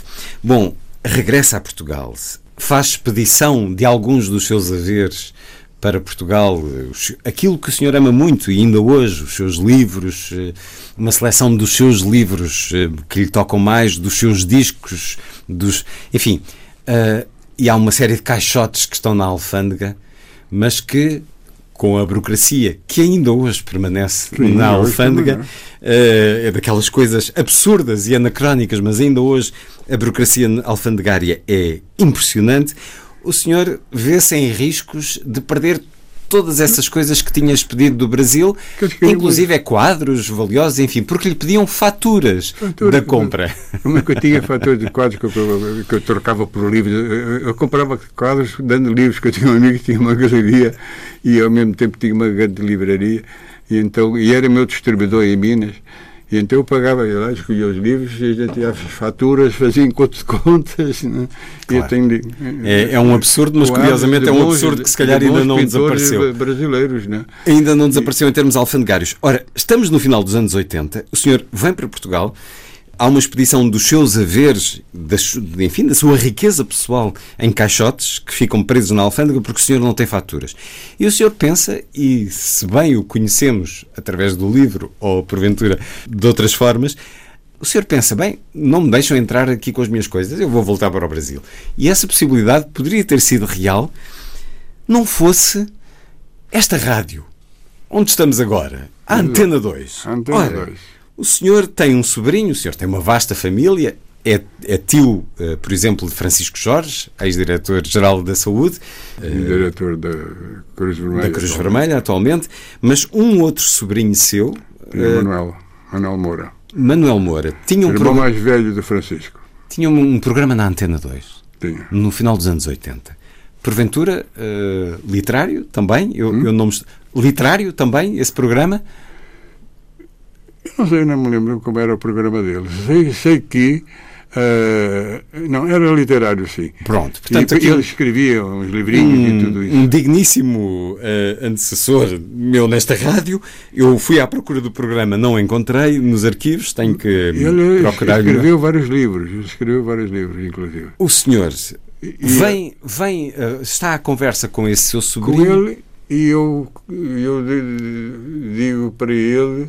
Que leu o Memorial do Convento de José Saramago e que Convento. foi uma das razões, se Foi, calhar, que o, foi. que o levaram a voltar para Eu Portugal. achei, afinal de contas, Portugal não é como estou ainda na mesma medida. Esses caras há três séculos construíram sem, sem caminhonetes, sem gruas, sem nada. Construíram uma obra de arte. uma obra de arte. Eu acho hoje um absurdo ter gasto dinheiro que gastaram naquele convento, mas isso é outra história. né? mas É, eh, sim, os, os ouros eh, do Brasil e outros e o foram. Banel fala assim: Ah, mas se queres, eu falo com o Saramago, eu conheço ele, e a gente vai, vai ter um programa em conjunto. E, ah, não consegues isso? Não consigo, eu telefono para ele. E assim, ele telefonou. Eu, Portanto, em 88 ou 89, o senhor vem à Antena 2, a um programa eh, do seu sobrinho, que o põe à conversa com José Saramago, através do telefone, eh, sobre o Memorial do Convento. Livro que foi uma das razões porque voltou para Portugal, porque sentiu ali um apelo, um apelo de, de- da sua também- pátria. Claro, estamos aqui a falar, estamos a falar de um pequeno detalhe. Mas a verdade é que essa conversa com José Saramago, nesta rádio, onde estamos agora, a Antena 2, é ouvida pelo diretor-geral das alfândegas. Um- Numa hora incrível e tudo isso, como é que o cara está ouvindo um programa desses? Né? E Eu- eu- o senhor, no programa, queixa-se Não, eu disse, eu, eu- quer dizer, eu, a, a minha casa é onde estão os meus livros, os meus discos, seja da Sibéria, seja da, onde for. E onde se eu não conseguir isso, eu volto para o Brasil. O é senhor muito disse isso no programa. Hã? O senhor disse isso Disse, no sim, eu programa. volto para o Brasil. E isso foi ouvido pelo Porque eu não diretor-geral. consigo, de forma nenhuma, fatura de cada livrinho que eu comprei, de cada quadro que eu comprei, eu não consigo. E então, no dia seguinte, No dia seguinte, o, o, o presidente telefonou para a, a, a, para a alfândega e disse: libera esse cara. Esse chato, com certeza, ele disse. E aí, eu fui lá, apanhei as minhas coisas e levei para casa tranquilamente. E fiquei em Portugal. é extraordinário. E em Portugal, o senhor quer plantar rosas. É verdade, era isso que eu queria, era o meu projeto. Era um grande negócio. Porque eh, o, o clima de Portugal para rosas é ótimo. São caríssimas? Eh, o transporte para Paris é facílimo, não é? E as rosas em Paris têm um preço Ainda mais caro. Era o meu primeiro negócio. Mas, infelizmente, eu, eu tinha um sobrinho que me ofereceu o escritório dele para eu fazer esse estudo. Enquanto eu estava fazendo esse estudo, ele tinha um estúdio de designer, tinha 300 design, 30 designers trabalhando, mas era uma bagunça total porque ele não tinha um espírito comercial. E eu acabei de dizer assim, pô, tens que pôr isso em ordem, pô. Como é que tens 30 pessoas que não estão na, na Previdência, não têm a, a Previdência sequer? Segurança É, não, isso é da Previdência, mas eu disse, não, pá, tem que fazer, senão és multado, etc, etc. Aí fiquei dirigindo esse, esse escritório. Até que eu resolvi fazer uma agenda muito bem bolada, que era agenda com, com os horóscopos ocidentais e os horóscopos orientais, Hum. e era uma agenda para a pessoa apontar os aniversários dos seus amigos. Era uma uma- agenda que uma- durava sempre, não precisava a pessoa todos os anos pegar na sua agenda e. Uma e agenda ficar- eterna. Portanto, e era uma oferta de cortesia, essa agenda. era uma oferta de cortesia. Mas aí, quando a coisa evoluiu, eu tinha lá desenhas boas e tal. E, mas quando eu recebi a parte final, quando eu cheguei assim à parte mesmo, olhei, tá, disse estava muito bonito e disse pô, isto não é uma coisa para se dar, isso é uma coisa para se editar. Cheguei ao Zé e disse assim, Zé, vai desculpar, eu vou ter que fazer uma editora, não, não aguento mais essa história de agência de marketing. Eu tinha que, que conversar com o pessoal do, do Cassino Estoril, com o pessoal do não sei o quê, não sei o quê. Era uma chatice, não é? Ganhava bem, era uma chatice, eu fazia coisas que eu não gostava, não é? tinha que almoçar com este, com aquele, não sei o quê. E eu disse assim, olha, pá, eu vou fazer uma editora de qualquer forma, essa agenda fica por, a- por conta da indenização, ele foi muito gentil, até hoje somos muito amigos. E, e foi o primeiro livro que eu pu- publiquei da, Na Pergaminho. da editora, a agência, que é muito, muito útil, né? porque eu ainda uso ela, porque eu, quer dizer, 27 de novembro, estou 27 de novembro, quem é que faz anos? Não é Aqui não, mas 28 faz, faz, é fulano, deixa eu ver, né? É ótimo, todos os anos aquilo ali está. Quando morre alguém, infelizmente, eu ponho umas cruzinhas em fora. Quando nasce alguém, eu ponho. É uma, é uma agenda que A lança. cores, a cores, muito bem desenhada. A desenhista era tão boa que foi contratada por uma editora italiana. Né? É uma das boas ideias editoriais que teve, não, não necessariamente ligada à, literatura, mas digamos que ao, ao uso prático do dia a dia e ao gosto do objeto, o objeto em papel, o objeto que É acompanha. que você não imagina a quantidade de livros que eu fabriquei, inventei. Uns eu escrevi, outros mandei outras pessoas escrever, mas com minha ideia e tal. E, porque eram livros que não, não tinha que pagar depois direitos autorais e tudo isso. né? É tal. Eu, eu escrevi um, um Criar. livro. Eu, quando morei em Londres, escrevi um livro que se cha- chamava Mil Nomes Próprios. E esse, não, esse livro, eu fiz a primeira edição, foi um sucesso. Esse livro teve, talvez, de- na minha mão, 20 e tal edições. Mas mil nomes próprios numa edição inglesa? Não. Portuguesa. Estava em Londres e escrevi Ok. mil nomes próprios dos portugueses. Para as pessoas Não, saberem. eu, eu julgo que me lembro desse livro Quando a ainda. pessoa quisesse escolher o nome de um Sim, sim. filho, Mas eu, ah, eu- António, eu Pedro, lembro-me eu lembro desse É, livro. E eu Não- dizia quem tinha sido não- Pedro, quem tinha sido. Sim, e depois inventei a história do- do- dos números que funcionavam para a pessoa. do- né? Inventou. Quer dizer, misturei com a numerologia, não é? Sim. E então eh, o livro foi um sucesso, fazia edições sobre isso. Mas O nome era de uma senhora que se chamava Anabela. Anabela era- era o Mário escreveram- Era eu, eu que fiz o livro, mas eu pus o nome É um, é um livro que ainda se encontrará à venda, se não, se não numa editora, pelo menos na internet, nos sites em segunda mão. Lembro-me perfeitamente desse livro. Não, mas era não fazia ideia que era, um livro feito por si. Mas o, o- que era engraçado era que as pessoas às vezes queriam me entrevistar. eh, eh, Pessoal mesmo, do, Queria jornais a e tal, como vendia muito, que me telefonava.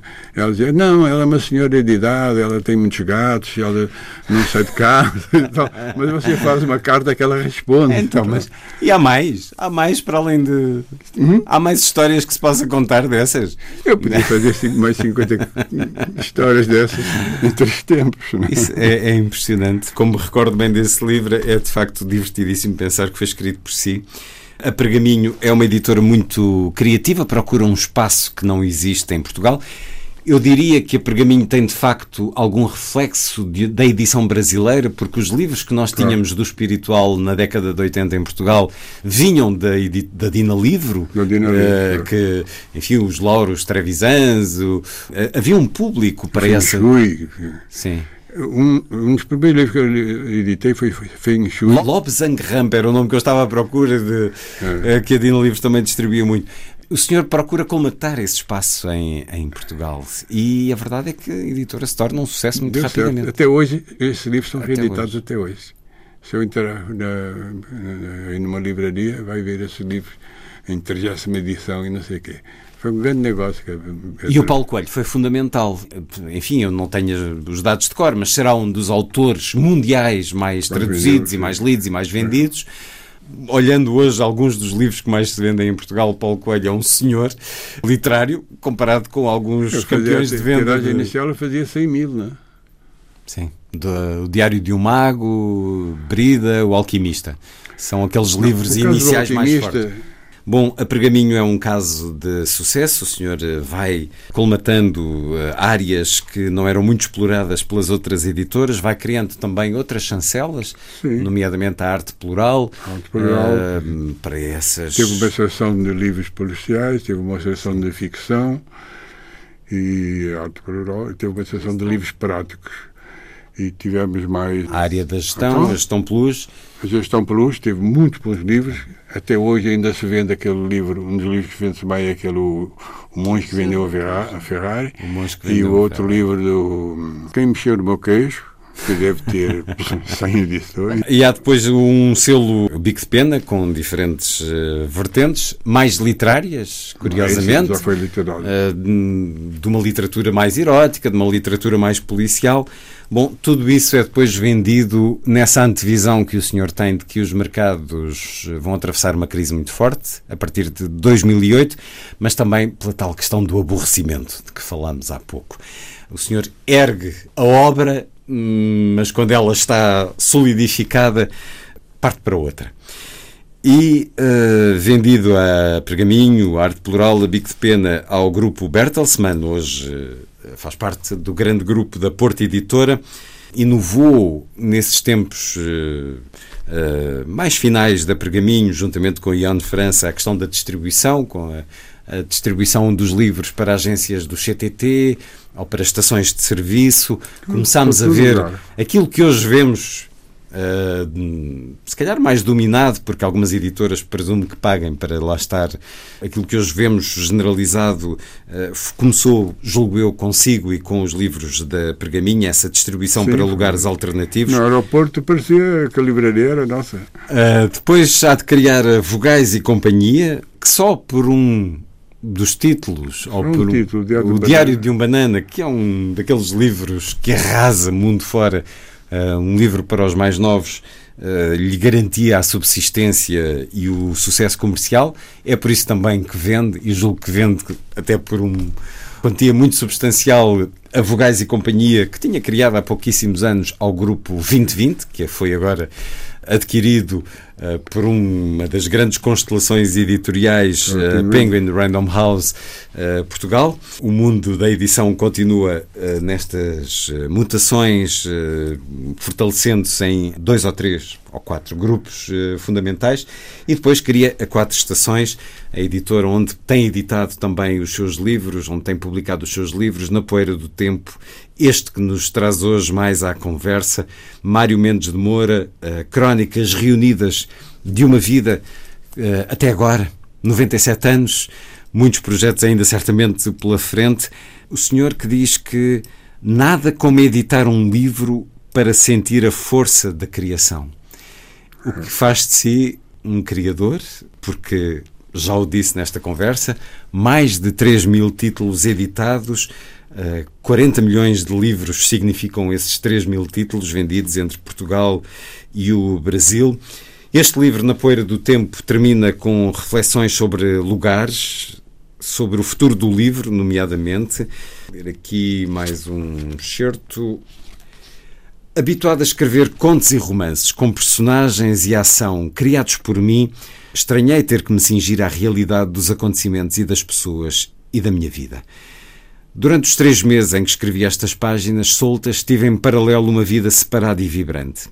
Visitei repetidas vezes a casa dos meus pais, conversei muito com os meus irmãos e alguns amigos íntimos. Passeei com alegria pela Quinta da Cabeda e lá brinquei com a Lisboa e montei o Ginga. Ouvi Maria Barroso a declamar Garcia Lorca. Dormi no Aljube, apesar das badaladas do sino da Sé. Acampei na Lagoa de Albufeira com os touros dos Palmelas a pastar à minha volta. Num caiaque atravessei o Tejo até à outra banda. Acampei na Serra da Estrela com uma amiga francesa. Participei numa manifestação do Mudo Juvenil e a polícia tentou dispersá-la à cacetada, mas sem sucesso. Consegui tirar do Aljube alguns prisioneiros do leste para lutarem na guerra no norte de África. Fui a Caracas, a Nova Iorque, às florestas do Canadá. Tomei banho no mar de Havana e embriaguei-me com Roux em Trinidade. E muito mais. Sofri com estes mergulhos no passado, mas ao mesmo tempo deliciei-me com este retorno fugaz e irreal tanto me alegrou e me entristeceu. Ou seja, isto também lhe saiu do corpo. Este lado da tristeza, este lugar que refere, esta experiência de sofrimento também. Na Poeira do Tempo é um livro de balanço da sua vida, Mário Moura? Ou isso não é para si? Eu diria que era um testamento cultural. Porque quando eu escrevi o livro, pensei que eu fiquei muito tempo fora de Portugal, fora da minha família, que cresceu muito, tive, nasceu muita gente e tornou a nascer, e eu passei a ser um estranho para a minha família, para os meus sobrinhos, para os meus netos, para os meus bisnetos, etc, etc, etc. E achei que tinha direito, por ter sido tão maluco de ter vivido tantas coisas e tal, de deixar no papel isso para eles saberem quem eu fui, como foi a minha vida, porque na realidade eles tinham informações muito díspares. Vinha um cara e falava, ah, o Mário tem, tem uma livraria desse, sei lá, um, aqui e tal. Vinha outro, não, mas tem livraria em São Paulo. E, e não conheciam. E acho que, e não só isso, também os meus amigos, as pessoas, tem editoras, que, tem editores que são meus amigos e, e, que não sabem como é que eu vim aqui parar e o que eu fiz lá fora, né? Eles podem achar que eu tive negócios de, de sei lá, de contrabando, coisa assim, então... Eu achei que era uma espécie de um testemunho de, do meu passado. Era como chegar ao, ao, chegar ao confessionário e confessar o que tinha sido a minha vida. Tudo é absolutamente verdadeiro. Não é? Mário Moura, que se despede deste livro, mostrando-nos a vida de um homem tranquilo, apesar desta vida tão cheia, tão agitada, tão sempre à procura de algo novo mas um homem sem raivas, sem ódios, sem ódio. intolerância de qualquer espécie. Nem, inveja nem ódio. Um, talvez os livros tenham ajudado a isso. O senhor que publicou o primeiro livro há Aí 75 anos, o seu primeiro livro em nome próprio, enquanto autor, O Campismo na Vida Moderna, por Mário Mendes de Moura, a Biblioteca Cosmos, foi há 75 anos que editou este livro. Acha que daqui a 75 anos estarão aqui dois interlocutores como nós a falar de um objeto assim livre? O que eu digo, não? eu digo muitas vezes é o seguinte: o livro nunca morre. Morre o autor, morre o editor, morre o livreiro, morre o distribuidor, morre o gráfico, mas o livro não morre. Vai tendo outras 200 vidas. anos depois pode ser lido. Não é? Este meu livro pode ser lido por um tetraneto meu daqui a Sem 60 dúvida. anos. Mas este livro nasce num tempo em que o objeto livre ainda é cultivado. Será que daqui a 75 anos ainda se imprimirá o livro Sim, desta forma? Esse livro pode virar, como já está, é, é, é já estou publicando em e-book. Você já pode comprar A edição livro em e-book. na, na, UC, no, no site, UC, no sim. sítio. Sim, no, no site. Portanto, tem esperança que apesar de tudo haja, haja livro, mesmo que não num formato físico. Sim, E o que é importante é que haja livros para as pessoas lerem, não? É, é importante que. Eu, eu acho que o, o mundo sem livros teria sido caótico. Os livros ajudaram a- o, a- o homem a entrar numa civilização progressiva, não é? Mas para um homem que criou 11 editoras ao longo dos seus 97 anos de vida, tem consciência, sabe melhor do que eu e do que todos nós, que não é dos negócios mais Não. prometedores nos próximos anos. Por isso é que eu lhe disse que o meu anjo da guarda me deu aquele golpe de- da verdade sobre a guerra da cor. A adverti-lo. Eu me divertiu que, que era difícil, que eu devia fazer pastéis nada como o meu pai fazia, né? Seria um caminho de, de pedras, mas a verdade é que o senhor foi fazendo o caminho, até porque gosta muito de caminhar, e foi apanhando as pedras, porque o senhor se deslumbra com as coisas. Volta àquela frase que já referi no início desta nossa longa conversa: Eu esforçava-me por achar tudo maravilhoso. Esta frase belíssima, quando a sua caminhada até a Espanha, a partir de Porto Alegre, ao lado de uma jovem, Azeitona. com Maria Azeitona, foi uma espécie de chave da sua vida até agora. Mário Mendes de Moura, que nos eh, propõe a leitura de uma vida que é uma vida também de um país e, de um- e do mundo. Esse mundo está aqui na poeira do tempo, mas quando entrou agora no estúdio já me trouxe o seu novo livro de contos. Conversámos sobre contos há alguns anos. O Homem que Perdeu a Sombra e outras histórias, também com a chancela Quatro Estações Editora. Portanto, temos ainda muitos livros e muitas conversas pela frente. Mário Mendes de Moura, Na Poeira do Tempo, a crónica, as crónicas de uma vida cheia, uma vida que partilhou também connosco ao longo desta conversa. Mário Mendes de Moura, Mário Moura, um grande editor, muito obrigado por ter Obrigado vindo eu à pela Antena atenção 2. que sempre prestou no decorrer da minha vida de editor em Portugal. Foi sempre muito gentil comigo e lhe agradeço.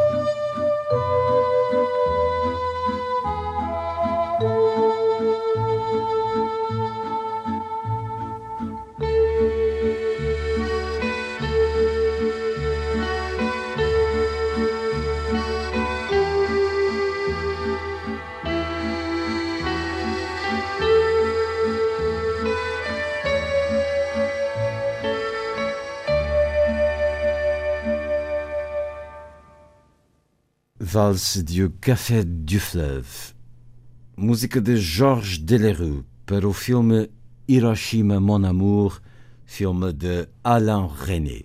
Foi A Força das Coisas. Já a seguir vem o Lilliput, o pequeno grande mundo dos livros para os mais novos, percorrido por Sandy Gageiro. Assim, obrigado por estar com a rádio. Bom dia, bom fim de semana.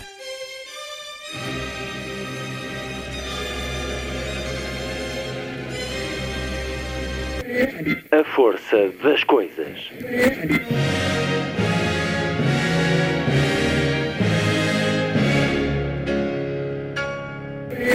Welcome to the 109th last night of the proms.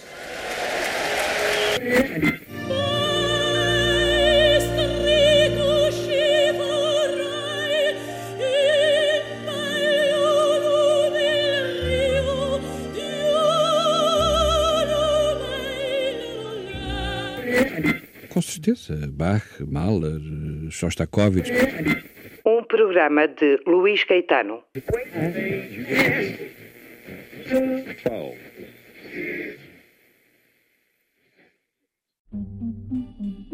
Diz Lilliput.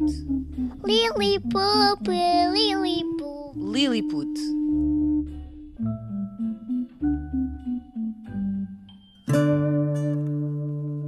Chama-se Conto Contigo, Histórias de Trás-os-Montes e é o mais recente projeto da editora Boca. O dono, passando por ela, nunca lhe fazia festas. Nem para ele olhava. Uma parceria com a Peripécia Teatro de Vila Real registra em livro e em áudio contos de Miguel Torga, João Darus Correia e António Modesto Navarro. Leva a literatura e o teatro a aldeias do Conselho de Sabrosa e localidades vizinhas onde a produção artística normalmente não chega. É um projeto do município de Sabrosa, do Espaço Miguel Torga e também da Peripécia Teatro, como ouvimos, e tem como objetivo romper o isolamento destas populações com a presença regular de artistas, a escolha e o tratamento dos textos, sempre de autores transmontanos e durienses. Promove também a proximidade com o público e desafia a participar. E, no fundo, pretende contribuir para o usufruto da própria história. O homem não tinha lameiros para pastos, nem matos para camas. Resulta de uma sessão de contos de 2021, interpretados pela atriz Patrícia Fonseca e pelo músico Rui Fernandes. No fundo, trata-se de um objeto que nos leva a fazer esta viagem muitas vezes. A vaca, nestas condições, emagrecia a olhos vistos. O lançamento é este sábado, dia 5 de fevereiro, às 6 da tarde, no Espaço Miguel Torga, em Sabrosa. Inclui a apresentação ao vivo de um dos contos e a entrada é livre. A vaca morreu. Mas o labroste do dono saiu de madrugada para uma feira.